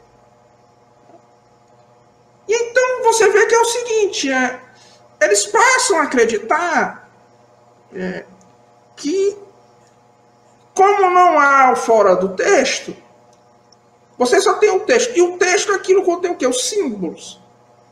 Então, o símbolo passa a ser na cabeça desse povo o único universal possível. Né? Mas aí é que está. Se não existe o símbolo pátrio, se todo o símbolo pátrio foi, foi também desconstruído, se ele foi profanado, então qual vai ser o símbolo que eu vou usar? Vão ser os símbolos pertinentes à paixão. Nem mesmo símbolo econômico. Né? Então, você vê que desde o Foucault existe um deslocamento por parte da esquerda da perseguição pela economia, isso é algo que o Michael Jones brilhantemente demonstrou, para a questão sexual. A, a, a política econômica ela perde o seu espaço e ela dá o espaço à política sexual. Que isso Nisso é que você vê a aliança. É, o elo principal da aliança entre a esquerda e a esquerda de um lado e os grupos é, globalistas, metacapitalistas do outro. Porque ambos, no fim das contas, concordam é, que é com essa visão do iluminismo inglês, essa visão do Adam Smith, que ele pegou do Empédocles, de que é, a paixão move o mundo. Né? O, o Eros é o, o, que move o mundo. Você tem aqueles dois, os dois princípios, né? o amor e o ódio. O amor é, pelos que são do seu grupo identitário, pelo gay, pelo não sei o quê, e o ódio pelo rei, o ódio por nós, o ódio, o ódio pelo resto. Tanto que, se você for ver agora, uma coisa que, que, que, até eu queria falar, que a Renata tocou muito bem, muito bem. Né? Ah, o que é que você vê né, no, no, na, na, na, direita? Né? É, o que é, no, melhor, na esquerda? Você pega esse é, viés, você pega esse viés é, é da nação, tira e coloca o que como alimento, como elemento central da, da sua identificação? O seu grupo identitário. É o novo etnos. É o gay, é o, o negro, o movimento negro, o Black, Black Lives Matter, é não sei o que, é o fulano de tal. Só aqui responder, não, a comentário, sim, não, sim, é o, o modernismo ele é o que? Ele é o catolicismo que é reduzido aos símbolos. Isso é o modernismo. Né? O modernismo é o catolicismo que você tira a doutrina e você deixa a lealdade aos símbolos. Né? Claro que isso é um self-service simbólico. Nesse sentido, é possível haver um catolicismo tradicionalista, modernista? É possível. Vou citar um exemplo. Há teologia de Gomes Dávila. Né? Nicolás Gomes Dávila, né? que é o, digamos assim, que é o pai do catolicismo tradicionalista hispânico. O que é que ele faz? Ele faz uma crítica ao Vaticano II a partir do modernismo. É, é até dá para fazer assim uma, uma, analogia até os próprios tradicionalistas hoje de quarta teoria política, uhum daquele integralismo maluco, porque assim, é, é, é, uma, é uma forma de você absorver a lógica de pensamento moderno direcionada ao objeto que você quer. E tem uma coisa também interessante que, dentro do que o Matheus falou, eu não sei se vocês já ouviram falar no Reich. O, porque a gente às vezes fica muito no Freud e não fala do Reich. E o Reich também vai falar dessa questão sexual de uma forma muito mais elaborada, muito mais interessante do que o Freud. Eu acho até assim que o Reich ele é desvalorizado na esquerda, porque ele vai falar dessa questão do uso né, do sexo como, digamos assim, essa forma para operar no sistema é, cultural, é, nessas novas relações entre as pessoas, nessa relação de mercado, né? Porque o sexo vai se tornar moeda de troca também. Isso, as feministas também vão, vão fazer uma, vão falar sobre isso. Há quem vai defender, há quem vai discordar. Isso é, vai gerar antes o próprio Freud, o Reich já falava sobre a questão da histeria, das neuroses.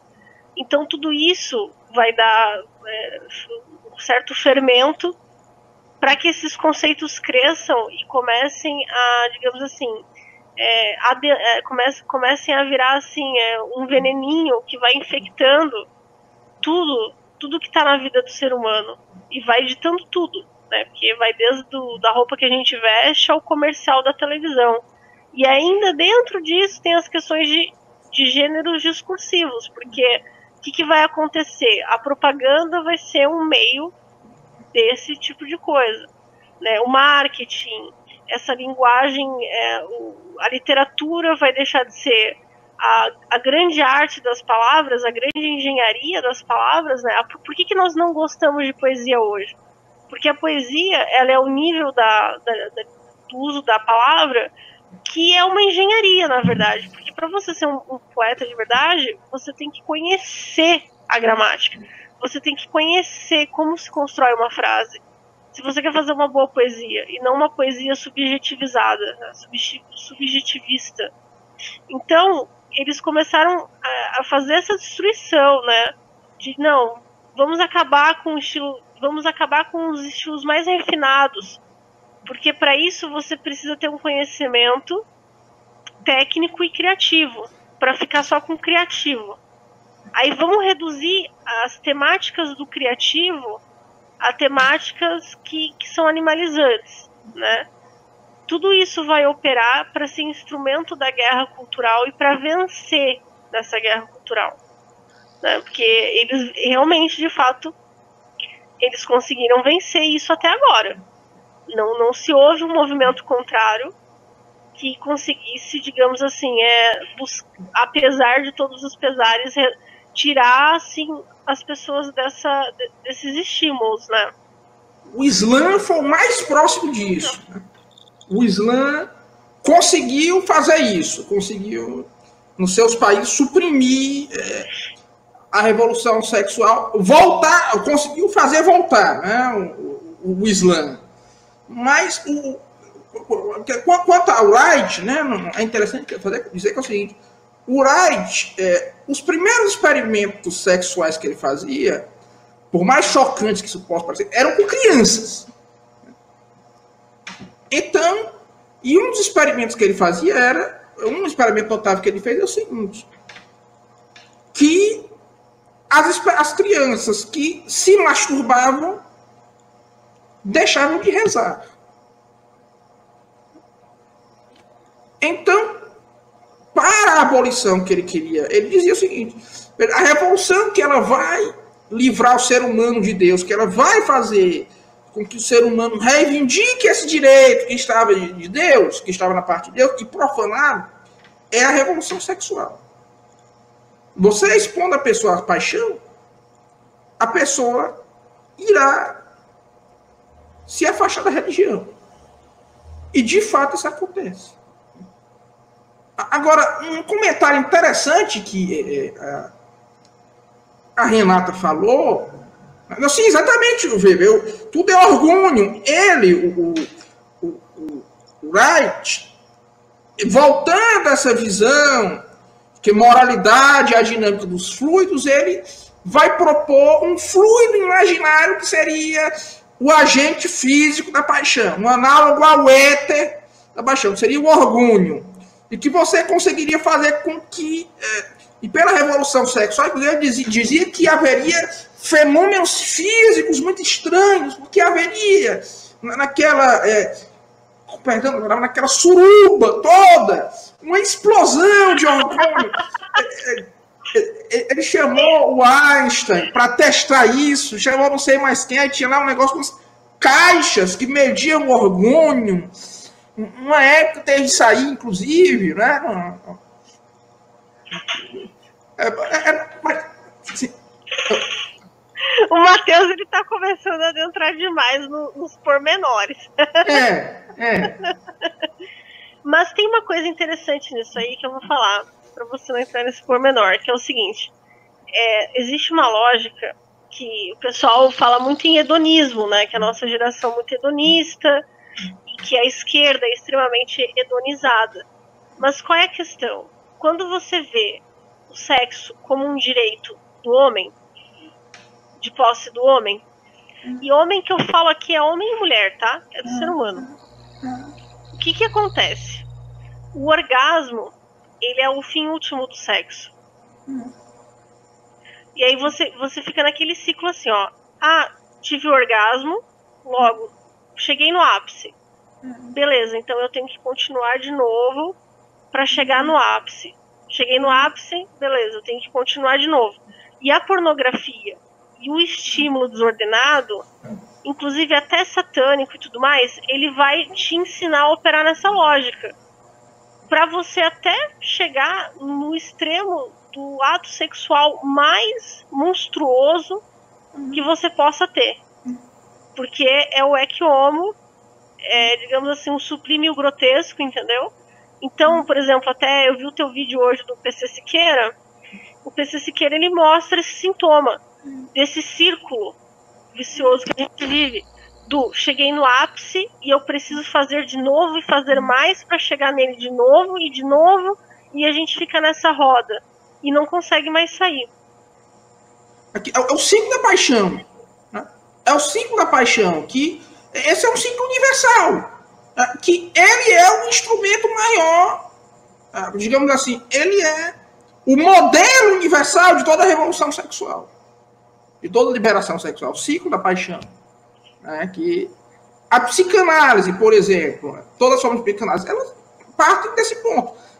Você está com culpa, vai ao psicanalista, ele te dá uma absolvição, e veja o nome que eles dão, absolvição. E você volta para o estágio anterior. Você vai fazer sexo de novo, vai fazer tudo aquilo que você não quer fazer, né? melhor, tudo aquilo que você quer fazer, e você vai sentir culpa e você vai ter outra absolvição que ela vai te tirar a culpa, te dirimir a culpa e te incentivar de novo a fazer aquela mesma coisa. E isso. Ou vai te medicar é, é. para que você é, perca a consciência da culpa, é. que você continue dentro de, dessa redoma que você vive, né? É, o, sim, inclusive, é, o Weber está falando, sim, guerra cultural é você dá o nome às coisas. A pessoa que controla a linguagem, é, como, como, dizia, é, como diz o Wittgenstein, antes do ser humano emitir o seu pensamento, ele emite a linguagem. Você deformando a linguagem em uma pessoa que ela já perdeu o seu aparato imagético, ela já perdeu o seu conjunto simbólico, você irá dominar a mente da pessoa o, o, o, por exemplo, isso que a OMS faz, já que nós falamos, já que nós estamos nessa pandemia, essa histeria global, o quê? É um jogo de linguagem de proporção gigantesca. Ah, e só uma coisa, peraí, já que tu falou em OMS, deixa eu só fazer um adendo. Hum. É, as pessoas têm que entender uma coisa. Que é, a esquerda fala, ah, nós somos antiglobalistas, nós somos contra o globalismo. Mas na esquerda a gente tem que levar em consideração o movimento multiculturalista, que é um movimento que, que, que meio que faz parte dos estudos coloniais, dos estudos decoloniais, dos estudos culturais e dos estudos multiculturais. To, todas essas esferas de teorias, elas dão sim embasamento para um sistema globalista. É, é como se fosse quarta teoria política numa versão de, de, de esquerdistas muito doidos, né? Que eles tentam englobar todas essas identidades, já que a gente não tem uma, uma nação, só que como se elas convivessem dentro deste grande globo, né? De forma livre, entre aspas. Né? Que aí, por exemplo, no colonialismo, a gente vai entender como se deram os movimentos de colonização, é, de expansão é, das sociedades, da cristianização e tudo mais. No movimento decolonial, a gente vai entender o que, é uma diáspora, como se deu a diáspora na África, é, como que você vai fazer um contramovimento, né? Inclusive tem um filme muito interessante sobre isso, que é uma história de uma menina que ela vai para um país com uma aldeia e ela não aprende a falar. Ela, ela não fala o idioma deles, ela não aprende a falar. E a única coisa que ela sabe fazer é tocar o piano. Agora eu realmente eu não me lembro que, que, qual é o nome desse filme. Mas ela fica boa parte da vida dela que a única comunicação que ela consegue ter com os aldeões é o piano. E ali nesse filme ele mostra o processo de colonização e decolonização durante os conflitos sociais que aparecem no filme. E ele mostra essa questão do quanto a linguagem é importante para um domínio porque eles tentam criar a narrativa do branco opressor e ela, e ela já não é a branca opressora, porque ela não tem o mesmo sistema de comunicação de um branco opressor, os índios não foram alfabetizados e nananã. Então tem toda essa romantização do, do mito do bom selvagem e tudo mais. Só que ali a gente consegue, nesse filme, observar este processo de decolonização que vai te abrir ao multiculturalismo e ao multiculturalismo que é uma coisa fake, porque ele cria um precedente até de opressão, né? de supressão de certas culturas e de opressão de outras culturas. Né? Então, assim, é, isso tudo que acontece, gente, na OMS e tudo mais, isso são frutos de reflexões em cima dessas teorias, né? Elas não vieram de graça uma coisa que as pessoas confundem, ah, os globalistas, os donos do mundo. Não tem donos do mundo.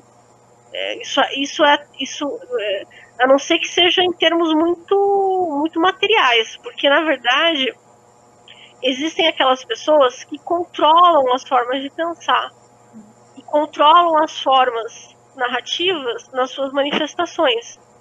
E a OMS ela lida com isso de uma forma exemplar. Primeiro que muitos teóricos são americanos dessas teorias, já começa por aí.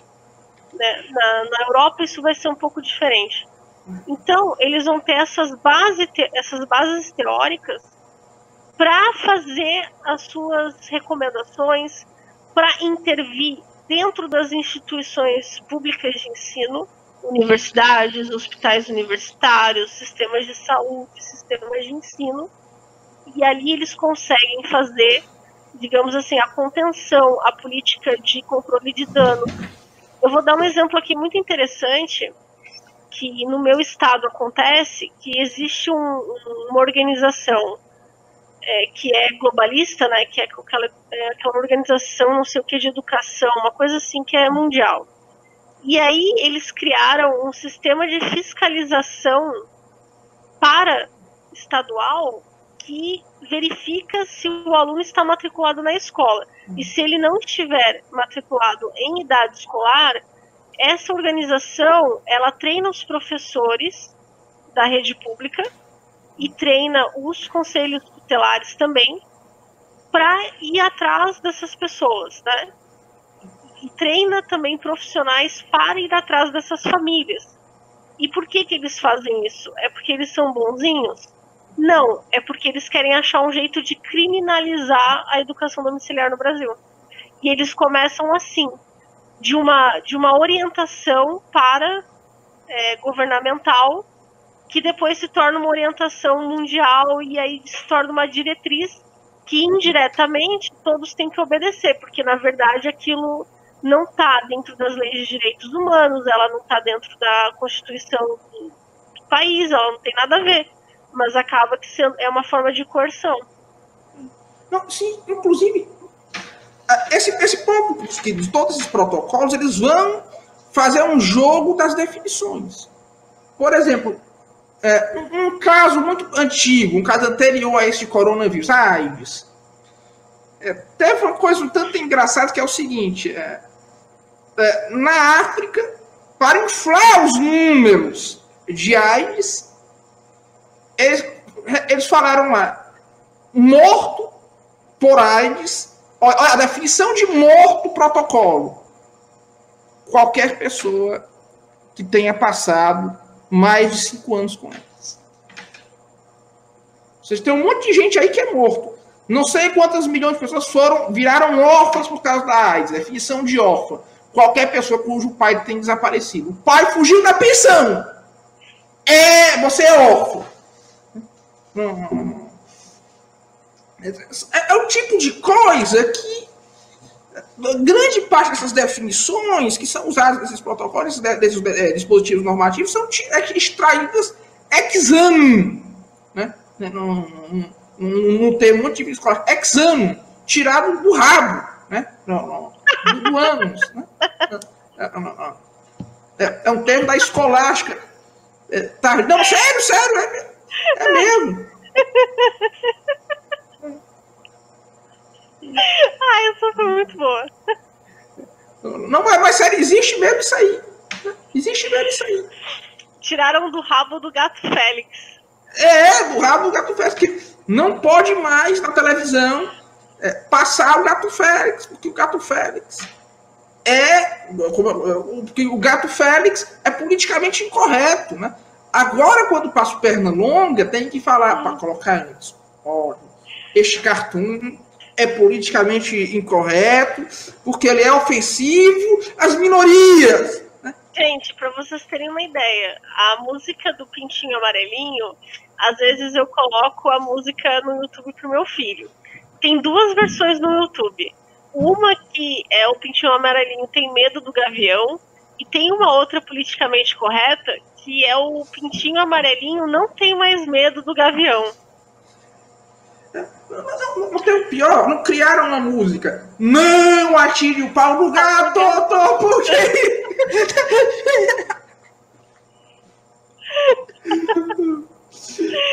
Ai, é muito boa essa versão. Inclusive tem outra também do Sambalelê, né? Que era o Sambalelê tá doente, tá com a cabeça quebrada. Sambalelê precisava é de umas boas palmadas. Aí eles tiram palmadas e colocam lambadas. Gente, isso é mais engraçado que receita de bolo de 1964. É, não, não, isso já chegou a um nível tão surreal que, por exemplo, eles não você não pode mais usar a palavra mulata, porque a justificativa dos nossos sábios pós-estruturalistas, desconstruístas, não, é porque mulata é uma microagressão, porque mulata vem de mula. Né? ah, eu adoro esse termo de microagressão, micropoder, que é Foucaultiano. Gente, é, é muito engraçado. Mulata vem de. A falácia genética, né? Uma, uma, uma falácia elementar da. da, da é uma falácia, muita, falácia já exposta, acho que nas, nas refutações sofísticas de, de Aristóteles. Sim, o Falcão é um gênio. Ele, o Falcão e o Belchior dois são, são dois compositores cearenses, são talvez os compositores brasileiros com maior nível de consciência. Gente, vocês descobriram uma. Assim, vamos fazer aqui uma, um parênteses. Eu sou muito fã do Falcão. E eu vou dizer para vocês, inclusive eu estava pretendendo fazer um vídeo sobre ele. Porque eu sou muito fã dele, porque ele é muito fã de uma pessoa chamada Frank Zappa que foi um cara muito louco. Porém, assim, o Frank Zappa tem uma música dele muito interessante que é We Are Brain. É quem é o policial da, da cabeça. É. E aí ele, ele o Urban Police, ele nessa música, ele fala sobre essa perseguição policialesca às ideias, né? E como isso se dá no mundo. E ele tem assim, o trabalho dele, ele realmente é uma pessoa meio doidona, então assim, você tem que realmente trabalhar aquilo ali de uma forma séria para poder entender as coisas que ele está falando. Mas ele fazia esse trabalho e o Falcão, ele se espelhou no Frank Zappa para construir a figura do Falcão. Não foi assim uma coisa é, pastiche, entendeu? Existia ali uma ideia que depois é refletida nas letras das músicas, né? E poucas pessoas sabem disso e ela, poucas pessoas têm noção da genialidade do Falcão. Boa lembrança. Não, sim, inclusive, é, eu só fiquei com raiva do Falcão porque ele apoiou o, Haddad, o Fernando Haddad, né? Não, não, uhum. toda pessoa faz uma besteira na sua vida, mas ele, o Falcão é um grande nome da música brasileira, né? Não, e foi engraçado a, razão dele para ser contra o Bolsonaro, não porque se ele é contra o gay, ele é contra o corno também. E eu estou lascado, porque eu sou corno, né? É, não, não. A, melhor justificativa que eu vi alguém dizer para ser contra o Bolsonaro. Até hoje. Né? Não, não, não. Não. não Ué, mas na esfera esquerdista já não tem mais corno, porque as relações elas são livres. Não, não, sim, mas já tem um negócio aí. Não, eu vou me autoafirmar corno, né? Que nós temos que mostrar o orgulho corno, o orgulho de ser corno. Né? Já tem isso aí, né? Não, não, eu sou corno com orgulho. Eu sou swinger com, com orgulho. Não sei, o Kirkhold, né? Que o, o PC Siqueira foi quem trouxe para o Brasil. PC Siqueira foi quem trouxe para o Brasil esse negócio, né? De cuckold, né? Não, não, não, não. É, é. Ele é a encarnação do Kirk. É, mas, não, carinhosamente interpretado, né? Essa eu, é, é, porque eu não achava que a eu não achava que a, a que, como, eu, como eu posso dizer, sim, eu não achava que o PC Siqueira fosse tão longe, né? Apesar que eu percebo o seguinte, esses canais do YouTube brasileiros, eles estão todos fadados ao fracasso. Por quê? Porque a maior parte das pessoas elas não se importam com nada. A maior parte do, do, dos youtubers, os criadores de conteúdo, eles não se importam com nada. Não se importam com a sua vida. É, é, é, é né? Fala lá, é nada novo do fonte, esse balizado no leve, né? Ciro Gomes é corno. Rapaz, olha, eu fui vizinho do Ciro Gomes, né? Mas eu não posso falar as coisas que eu ouvi, que eu vi lá, sendo vizinhos dele, as coisas que eu sei, né? Porque se eu falar, todo mundo vai tremer, né? Mas temos aqui não, no... Ele vai passar com retroescavadeira, na casa do Matheus. É, mas, mas, tem, é, mas, mas o Cid Gomes é, o, o irmão do Ciro, do Ciro está aqui. No, no, no, olha aqui, Cid Gomes heterossexual, né? Olha aqui, olha aqui ele nos comentários, né? Um, um abraço para você, Cid. Um abraço para você, viu? É, aqui, todo mundo sabe que o Cid é muito macho, né? Todo mundo sabe disso aí, não é? Olha, não tem nada a ver com isso, tá? Eu não tô falando nada. Quem tá falando é o Matheus, tá? Eu não sei de nada. Tipo assim, tá? Só pra constar, eu sou completamente inocente, eu não tô, eu só tô ouvindo. Ah, ele, ele autoriza. Não, depois eu mando a vocês aí uma, uma foto que eu tenho aqui do Ciro Gomes, né? Vocês vão. O Cid já tem essa foto, né? É, o Jato falando aqui o Cid Gomes da merenda. É, merenda é o apelido, é o apelido do Cid Gomes aqui em Sobral, como, é, quando criança, né? É merenda de quem, ô Matheus? Ah, não, a gente não pode falar, né? A gente não pode falar, né? A gente não, não, pode falar, né? É, mas, É, aí, aí já são inside informations, né? Não, não, mas sério, aí, mas... aí a gente tem que chamar o cara lá, o, o Julian Assange, é, do... É Julian o nome dele? É, é, é. Wikileaks. Do, Wikileaks aí pra, pra vazar informação pra gente.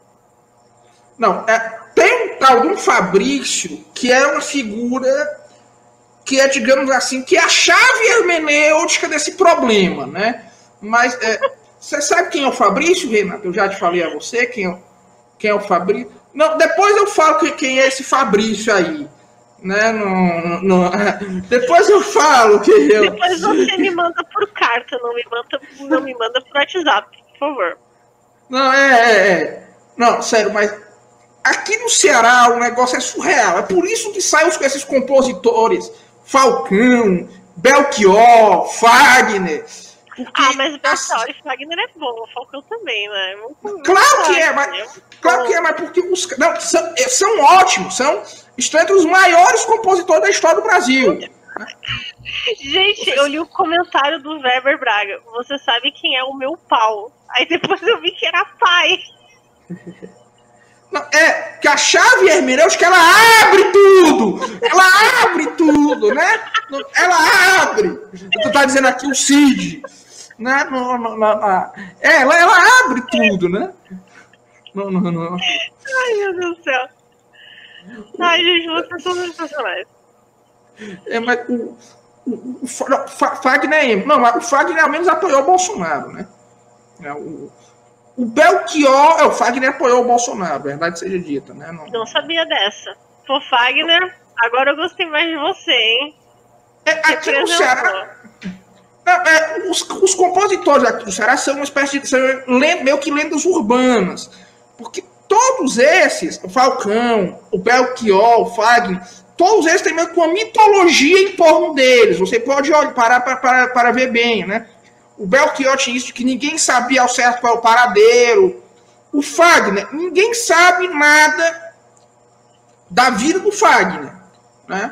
O Fagner é, é digamos assim, ele é uma. Uh, ninguém sabe onde o Fagner nasceu, ninguém sabe onde.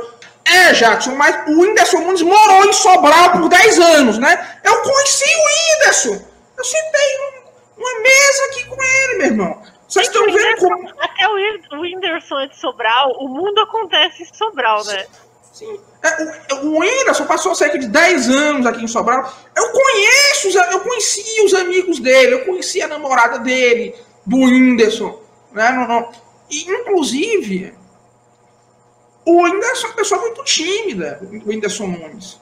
Ele não tira brincadeira com ninguém. É aquilo que está lá com um completo personagem. Não, não, não. É, eu estou dizendo aqui porque eu conheci, eu acho que quase todo mundo conheceu. O primeiro show do Tiririca foi em Sobral. E foi no o primeiro encontro dos meus pais foi no primeiro show do Tiririca. Na vida dele. E, cara, o Didi é de Sobral, o Renato Aragão é de Sobral. Ele é... Gente, eu não tinha ideia de, de quantas pessoas eram de Sobral e do Ceará e do Nordeste. Eu sou muito sulista, gente, me desculpem. O Tom também é de Sobral, o Tom Cavalcante, né? Ele ah, só nasce... você me falou.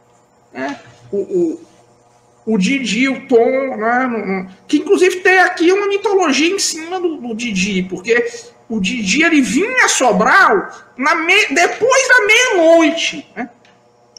Ele, quando ele vinha visitar a mãe dele, ele chegava à meia-noite de avião, Aí às 5 horas da manhã ele ia embora sem que a cidade o visse, né? Não, não, não. Nossa, e no céu tem pão, Matheus? No céu tem pão? Ah, não sei, né? Você não se lembra daquele meme dele falando, mas que ele conta sempre a mesma história do, do menininho pobre que falou pra mamãe que ele tava com muita fome. E ele pergunta, mãe, no céu tem pão? E aí o menino morre.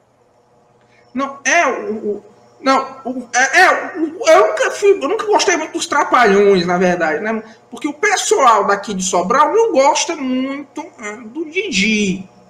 Mas isso aí é uma. No Brasil, eu acho que o Didi é a pessoa. Tem toda uma mitologia em torno deles, né? Não, o Borborema é do Paraná. O Instituto Borborema. Não, é da Paraíba. É da Paraíba? Da Paraíba. É da Paraíba. Ah, o, o, o Caio Peroso, eu acho que ele é do Paraná. Mas o Instituto, inclusive, eles estão na Paraíba. O Fagner, ele foi jogador de mas ele ainda. O Fagner é um dos homens mais ricos do Ceará.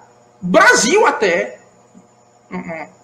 A, a família, a família do Fagner é muito rica, né? É, ninguém sabe quase nada sobre quem é o verdadeiro Fagner, nem o lugar de nascimento, nem o. o Não, peraí, no, no Wikipedia tem. Ele nasceu no município de Oroz, em 1949. Dizem mas tem quem diga que ele, na verdade, não nasceu em Oroz, nasceu em Fortaleza, né? Não, não. A verdade é que é muito típico aqui do Ceará você criar um personagem em torno de si mesmo. Né? Não, não. O Ciro ele não é de Sobral, ele é de Pindamonhangaba. Né? Que, inclusive, na última eleição nós tivemos dois candidatos naturais de Pindamonhangaba, o Ciro e o Geraldo Alckmin. Sabem quem foi que tirou 70%, é, 60% dos votos em Pindamonhangaba? Bolsonaro. Nenhum dos dois. Olha, ninguém sabe ao certo onde nasceu o Fagner, qual é a data de nascimento dele. Existem várias versões que circulam, né? Aqui no, aqui no Ceará, é, o que se sabe é que ele tem uma mansão é, que é uma ilha no meio do açude do Oroz, porque o Oroz ele é um, uma barragem gigante, né? É, o Oroz e também o Castanhão é maior ainda, né? Não, te, rapaz, tu, não, causa material não, bicho. Tirica não é meu pai, não. Tirica não é escolheba não, Zé. Escolheba não, Zé. Eu não sou filho do Tirica, não, bicho. Cara do Matheus sou... ótimo. Não, é, mas é, o Jaiminho era de Pindamonhangaba. É, Pindamonhangaba parece com Tangamandápio, né? Não, não. É, é, é, é, mais ou menos a mesma coisa. Né? Não, não, não, não. é, o Fagner é a, a Glória Maria da, da, música. Você já veio ao Nordeste, Renata? Já, já veio, já veio ao Nordeste? Não, não né? Nunca conheci o Nordeste. Olha, passe longe do Ceará, o Ceará não tem nada a ver, é, não tem nada de bom, só tem essas. Só, só tem esses causos, né? Eu, eu já te falei, né? Vocês no Nordeste, para mim, parece que vocês são, assim, tipo uma produção da Rede Globo de. É, como é que é? O Coronel de Areia? Não. É, é Capitã de Areia. Capitã de Areia. Capitã de Areia, é uma coisa assim, bem desse estilo, sabe? É assim que eu imagino. Eu imagino o Nordeste uma grande ilha de Ilhéus, assim. É, o que. é, Ilhéus, né? É, é, na zona da mata, né? Que é uma. É porque eu, eu sou sertanejo. Acho que a maioria dos nordestinos que estão aqui é, são sertanejos, né? E aqui nós temos um, o, o Cid Gomes, que ele é do sul, né? Ele é ele é um sulista, né? no, no, uhum. e, e, que, que ele mora aqui no Nordeste já há um bom tempo. Né? Então eu acho que ele pode falar muito, mas assim, dos estereótipos nordestinos, tem um estereótipo que não existe de jeito nenhum. Esse negócio de que o nordestino é zoófilo. É, isso aí não existe. É, é, é só o Lula. É só o Lula. É só o Lula que é. O é nordestino. Lula ele foi para São Paulo e se corrompeu. É, é, é, ele, ele, ele foi para a grande metrópole, né? Porque, como dizia o Belchior, o que pesa no norte é a lei da gravidade. Né? Ele, ele desceu do norte para, para o sul. Aí. O, Ó, o, o Matheus gosta de Belchior, hein? Se vocês quiserem mandar Vinícius do Belchior para o Matheus, eu acho que ele, ele curte um Belchior. o, o Belchior é de Sobral ele é sobralista também, né? Não, não. Nasceu aqui e tudo, né? Não, não, todo mundo aqui sabia, né? Que, não, pois é, mas todo mundo que era bom foi, vai embora, todo mundo que é bom vai embora de Sobral. O Weber já foi embora de Sobral, né? O Cid já, vai, já foi embora de Sobral, o Cid Gomes, né? É diáspora sobralense. é a diáspora sobralense. E agora tem que todo mundo que é de Sobral e está do lado de fora odeia Sobral. É, tem essa. Tem, tem, isso também. Não, tatu nunca comi, não, Raul. A gente aqui não chama de tatu, a gente chama de peba. É o peba, né? Não, não. É, o Belchior chegou a ser vela daqui. Não, Tiringa ele é de Pernambuco, ele é da Serra Talhada. Serra Talhada é agreste, né? não, não é mais sertão, não. Né? O Tiringa é brejeiro, ele não, não, não é sertanejo. Né? Não, não. É, serra, serra, onde tem serra, provavelmente já não é, já não é, já não é sertão. Né? O Ceará ele é uma grande depressão no meio de três serras. A, a serra da Ibiapaba, a serra do Apodi e a serra do Araripe. Então, isso fecha todo o vento que deveria vir para, para o Ceará. Por isso que o Ceará é muito quente, é muito quente. Né? Não, não, não, é, mas o Ceará é uma terra de muitas figuras, né? Que nós tivemos, teve grandes intelectuais no Ceará. Raquel de Queiroz, aqui, foi quem deu. Grande escritora do Brasil. Grande, né? O, o Gustavo Barroso, que é um, dos, é, é um dos maiores historiadores é, de toda da história da humanidade, né? O Gustavo Barroso ele é um historiador da dignidade do, do Eric Fegel e do Oswald Spengler, né? E do, do, do, ou mesmo do também do, do Lee Michael Jones, né? É, você tem é, você tem o Jaci Menezes, que é outra grande figura, Gerardo Melo Mourão, daqui de Ipueiras. Ezra Pound disse que Gerardo Melo Mourão fez a coisa que ele, Ezra Pound, jamais conseguiu fazer, que é escrever a epopeia das Américas. O mito, com o mito fundador das Américas. É, o Ezra Pound é, o maior poeta é, do anglo-saxônico do século XX falou isso dele. Não, não, não. Porque o, o Albert Camus, é, ele, é, quando Albert Camus esteve no Brasil, ele foi, a primeira coisa que ele foi fazer foi visitar o Gerardo Melo Mourão. Né? E hoje em dia no Brasil ninguém mais. Né? O Ceará, para ter um, o Ceará, para o seu pequeno estado e para ser um povo é, muito pobre, produziu grandes intelectuais. Né? Mas, um conterrâneo, mas foi um conterrâneo da, da. Você nasceu em Porto Alegre, não foi, Renata? Uhum. Um conterrâneo da, da, Renata foi o maior brasileiro de todos os tempos, que é o Mário Ferreira dos Santos. Mas ele, é, não, não, ele não nasceu em São Paulo?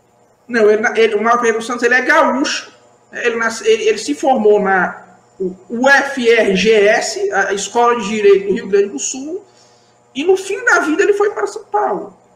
Ele, mas, toda a formação do Mário foi no Sul, nos no Jesuítas. E, de fato, é uma formação que ele só poderia ter tido no Brasil no Sul. Porque o Sul, no Brasil, foi a única região para onde os jesuítas voltaram com muita força. Eh, depois do restabelecimento das ordens. Né? Então, é, o Mário Ferreira dos Santos, que é talvez o maior brasileiro de todos os tempos, é um sulista. Oh, mas não fala que o pessoal católico aí tem, a maioria das pessoas tem muito preconceito com o Mário Ferreira dos Santos. Vão falar, ah, não pode ler porque ele era maçom, que, ah, ele tem que ser execrado. Não, ele foi maçom por dois anos, no começo da vida dele. Porque o pai do Mário Ferreira dos Santos era alto dignitário da maçonaria. O pai dele era grão-mestre maçom. Mas ele conta na entrevista dele com o padre Stanislaus lá dos Ans, que é assim, o meu pai era maçom, mas um dia ele me levou lá aos jesuítas pela mão e ele falou: Olha, meu filho, você vai estudar aqui com os jesuítas. Porque a única educação, é, essa é a educação que eu e nós não podemos te dar. Nós, os maçons. É, inclusive, é, a, avó do Mário Ferreira dos Santos foi é, uma, das, uma das pioneiras do movimento feminista em Portugal. Ela foi a primeira advogada portuguesa. E o pai do Mário Ferreira dos Santos filmou o primeiro filme da história do Brasil, cujo protagonista é o Mário Ferreira dos Santos, criança, né? que é chamado dos óculos de vovô. Ou seja, não tem como você ser mais protagonista da história do Brasil do que o Mário Ferreira dos Santos. Né? Que, que, é um gaúcho. Ele, ele é, ele, o Mário Ferreira dos Santos ele é um gaúcho. É, não, não, não, não. Ele não. Ele, não, ele e de certa forma, é, o Sul ele tem que se orgulhar por ter produzido o maior brasileiro de todos os tempos. E depois, é, depois tem as melhores brasileiras. E os melhores, as melhores pessoas, como eu. Ah, sim, sim, sim. É, é, é, é sim, sim, sim. É, mas o Ceará, é, mas, sim, mas sim, o Ceará, para o seu pequeno tamanho, ele produziu sim uma cultura. Ele deu uma contribuição muito grande para a cultura brasileira. O Zé de Alencar também, que ele sim. foi quem formou toda. Foi, digamos assim, que. Quem Mateus, formou e da onde que era o João Cabral de Melo Neto? A salvo engano, ele é pernambucano. É, o, o João Cabral de Melo Neto é pernambucano, mas ele morou uma grande parte da vida dele também no Ceará. É, eu vou dizer para vocês, eu sou a única assim, o maior o escritor moderno que eu mais gosto é o João Cabral de Melo Neto. Eu sou Sim. muito fã dele. Sim, inclusive aquele poema dele, é, Ferro Forjado, Ferro Fundido, Uhum. É uma coisa que no Nordeste se ensina a todas as crianças, né? mesmo na escola, por mais decadente que tenha, né? Isso é ferro forjado, flores for é, criadas em outra língua, né? E tu que diz ser poeta, não deixe que a tua voz, é, não deixe que a tua voz, deixa a tua voz ter, ser ouvida, não deixe o ferro fundir-se, nem deixa a voz ter diarreia, né? Isso é uma, as crianças do Nordeste, né? É, muitos ainda aprendem isso na escola. Né? Os poemas do João Cabral de Melo Mas ele morou grande parte da vida dele no Ceará também. É, o, o, Graciliano Ramos é, foi. É, Graciliano Ramos também era nordestino, ele era de Caetés, em Pernambuco, é, mas é, ele, ele morou em vários estados da sua vida, né? No, no. Sim, a outra, o Clóvis Bevilacqua era, era cearense também, o autor do, do, Código Civil, codificador do direito civil brasileiro, né? Era aqui de, é, Guaraci, é, de Viçosa. Então, coisa muito O pai dele, o pai do Clóvis Bevilacqua, que era padre, foi o primeiro modernista do Brasil. Foi quem trouxe para o Brasil a heresia do modernismo. Só de um padre, só de um padre ser pai de alguém já tem uma coisa errada, não é? é ele teve um, um, um, Não, nesse caso é porque eu sou daqui, né? E, e, ele, que foi o primeiro modernista do Brasil, você sabe o que é que ele fez? Ele declarou o cisma da igreja de Guaraciaba, não, de Viçosa, né? contra a autoridade papal. Né? Eu tô dando risada aqui que a pessoa perguntou como você sabe tudo isso, Matheus? Porque é, eu sou daqui. É eu cultura, daqui. gente. É, é identificação cultural, identidade. Não, não, mas tem muito nordestino que é alienado. Tem muito Assim como tem muito gaúcho que pouco conhece dos grandes escritores gaúchos. Mas, por sinal, tem uma lista muito boa. Muito, mas, mas, assim, mas eu nunca conheci nenhum gaúcho que não tivesse lido a obra do Érico Veríssimo e que não conhecesse bem, uhum. né? Eu, eu, eu... É que o, o gaúcho também é um povo diferente, porque é um povo muito bairrista, né? Ele, assim, é um povo que tem uma identidade de povo muito forte, apesar de ser um povo muito ligado às origens revolucionárias. Não. O Ceará também é. Né? Que assim como a, Revolução Farroupilha, você teve no Ceará a famigerada Confederação do Equador, mais ou menos ao mesmo tempo, que ela foi sediada no Ceará, que tinha também o plano de estabelecer uma república maçônica no Nordeste, concentram no Ceará. Aqui em Sobral teve batalha, é, aqui em. É... Não, eu sou primo de muita gente aqui no Nordeste, né? Não, não. Eu sou primo de muita. Inclusive de alguns cujo nome eu nem quero falar aqui, porque. É... Você é primo do Conde? Não, não. A família. O Conde é gaúcho, ele não é cearense. Ah. O Conde é gaúcho. Ele nasceu em Porto Alegre, né? Só que os pais dele foram para. O pai Só dele ele era... não tem sotaque nenhum.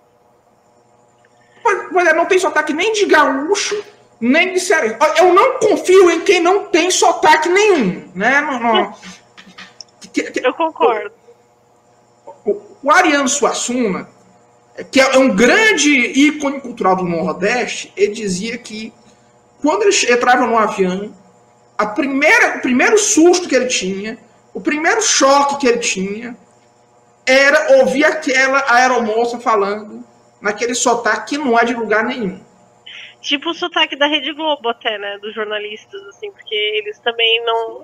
Sempre tiveram uma comunicação sem sotaque, né? Sim, Sim é, inclusive, é, o, o, teve uma fonoaudióloga que foi quem criou esse sistema, que é, é uma fono, foi a fonoaudióloga que ela fez o treinamento com o Roberto Jefferson. Né? O Roberto Jefferson, eu me esqueci qual é o nome dela, né? Salvo engano, é a Nise de Silveira, né? que é, que, que, que é essa. Ela, é, é, foi ela que introduziu o Carl Jung no, uhum. no Brasil. Né? Não, não, não. Eu, eu acho que ela foi aluna do, do, do Carl Jung. Né? É, eu, quem eu sei que foi. É, quem foi aluno. O Olavo, eu acho que chegou a conhecê-la. O, o Olavo de Carvalho. Né? Não, não, não. Mas é o Conde agora está usando laque, além da chapinha, né? Ele, ele, ele, ele adicionou ao pacote o laque. Né? Porque, o, o, porque assim é. Daí, assim você. É, o povo vai dizer que eu, que eu uso chapinha, que eu tenho um cabelo pichaninho.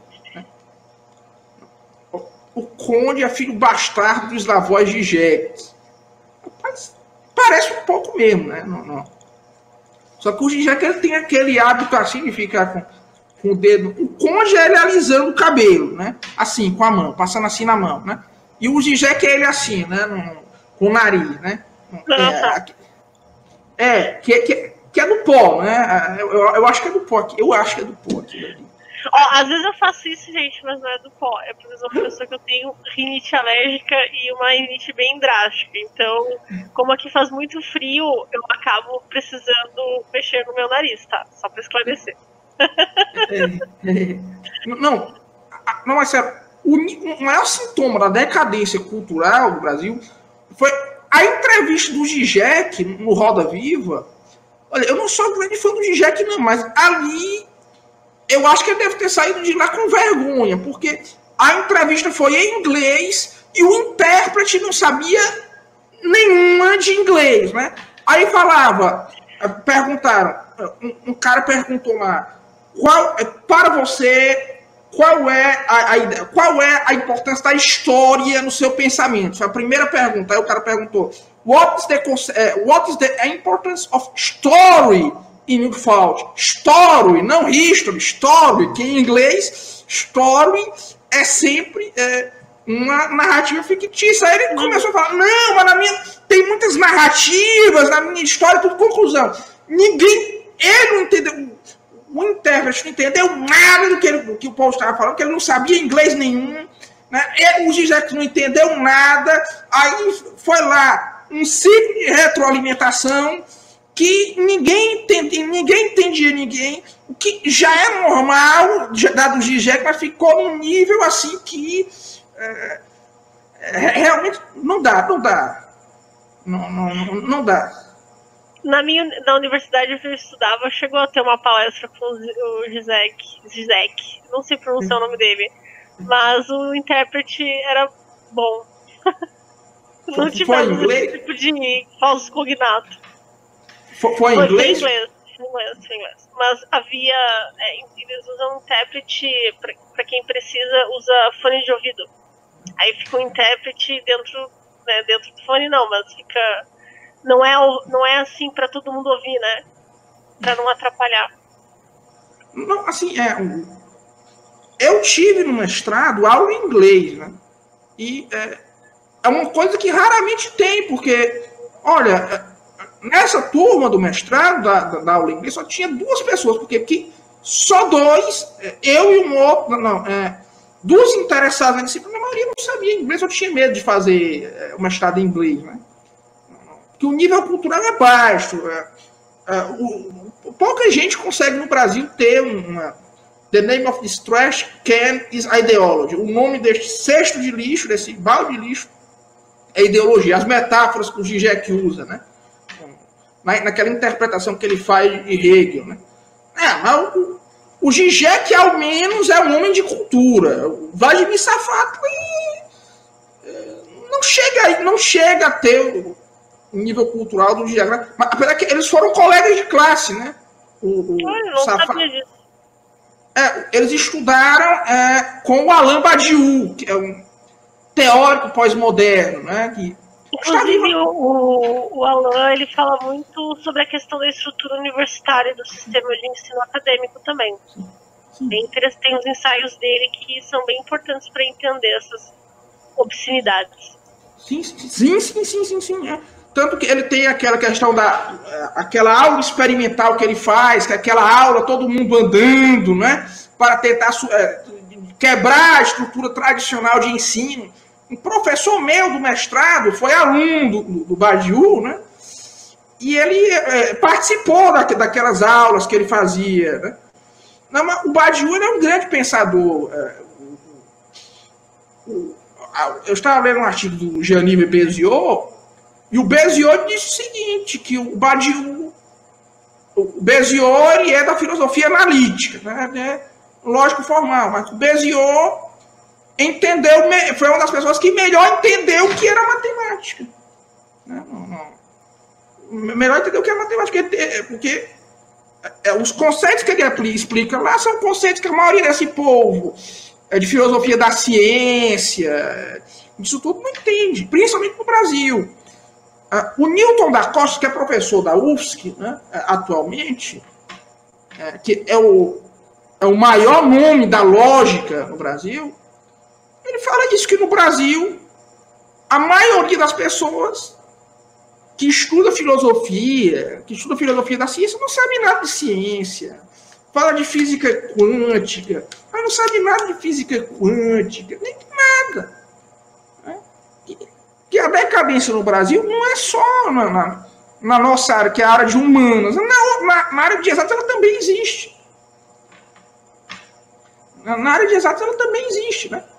Uhum. Sim, porque acontece o seguinte: é, como é que um aluno que não domina a própria estrutura de linguagem, ele, claro, até pode ter um certo domínio da matemática, mas vai ser realmente muito difícil de conseguir trabalhar com abstração matemática.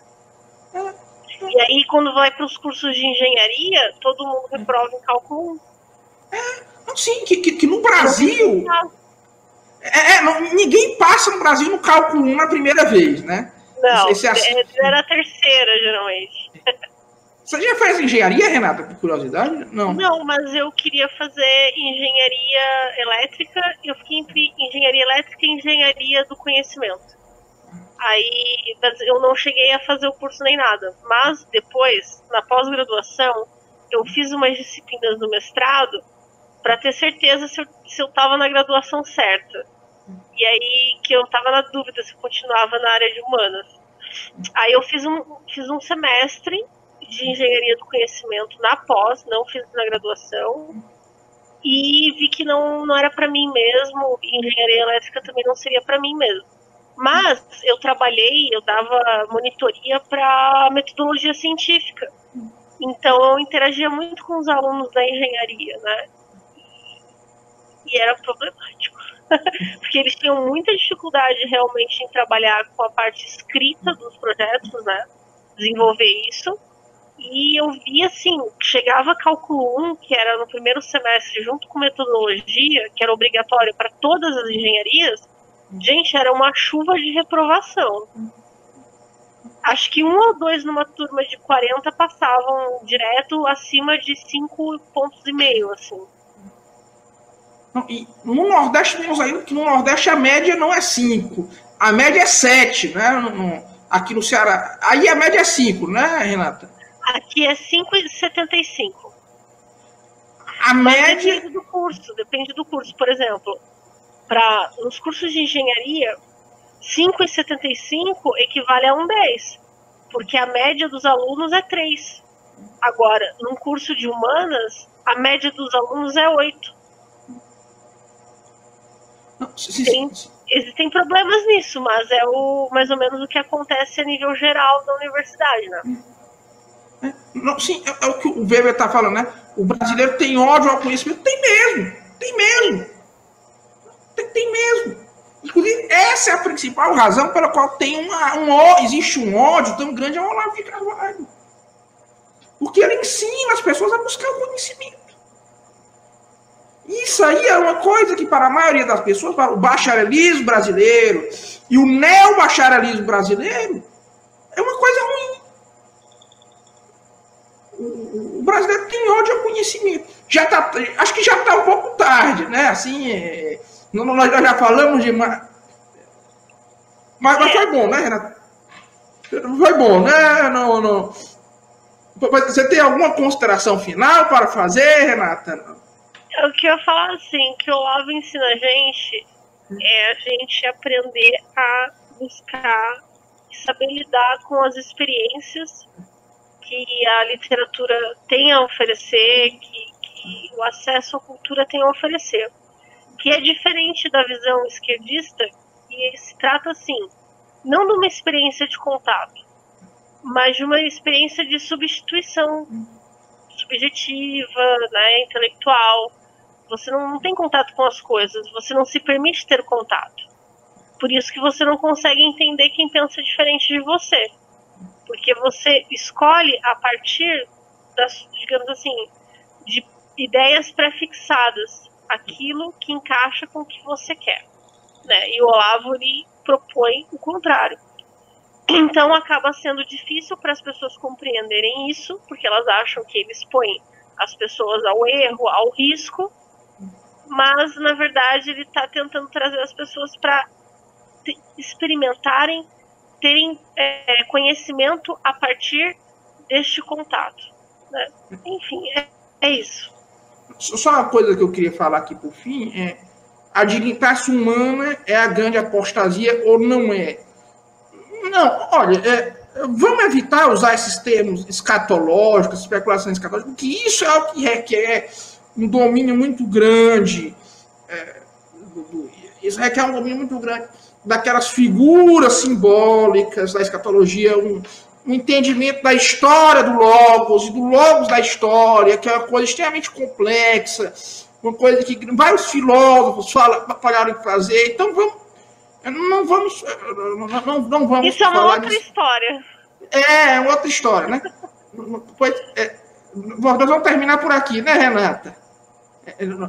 Até logo, pessoal. É, Muito obrigado ao Jackson, ao Weber, ao Gustavo, à Cláudia, ao Samuel, é, ao, Cid, né? Cid Gomes, Kim Schiller, José José dos Santos, Pedro Bueno, é o meu padrinho de Crisma, sua bênção, já é. é busque conhecimento, é, como já dizia o ET Bilu. Né? É, pois, é, o, Weber o Weber sempre dá ótimos insights. Né? Não, não. É uma das maiores mentes do Brasil, o Weber. Também. Né? Pois, hoje acabou. Um forte abraço a todos e até logo, viu? Até lá. Se no meu canal. Inscreva-se no canal da Renata também. Quem não se inscreveu já se inscreva. Se inscreva no canal da Renata. Vamos fazer chegar até o fim do ano a mil inscritos. Né? No, até o fim do mês, do mês, no ano não. No ano vai chegar a 12 mil, 13 mil, para tirar o lugar, para tomar o lugar do PC Siqueira, né? Que o PC Siqueira é, caiu agora, a Renata vai tomar o lugar dele, né? Pois um forte abraço. Eu preferia tomar o lugar de outras pessoas também, mas tudo bem. Vamos deixar a Priori e o PC Siqueira. tchau, tchau, gente. Boa noite. Até logo, pessoal. De nada, Renato. De nada, de nada. Muito obrigado. Acabou? Vou desligar a live agora. Ah, tá, tá, tá. Vai.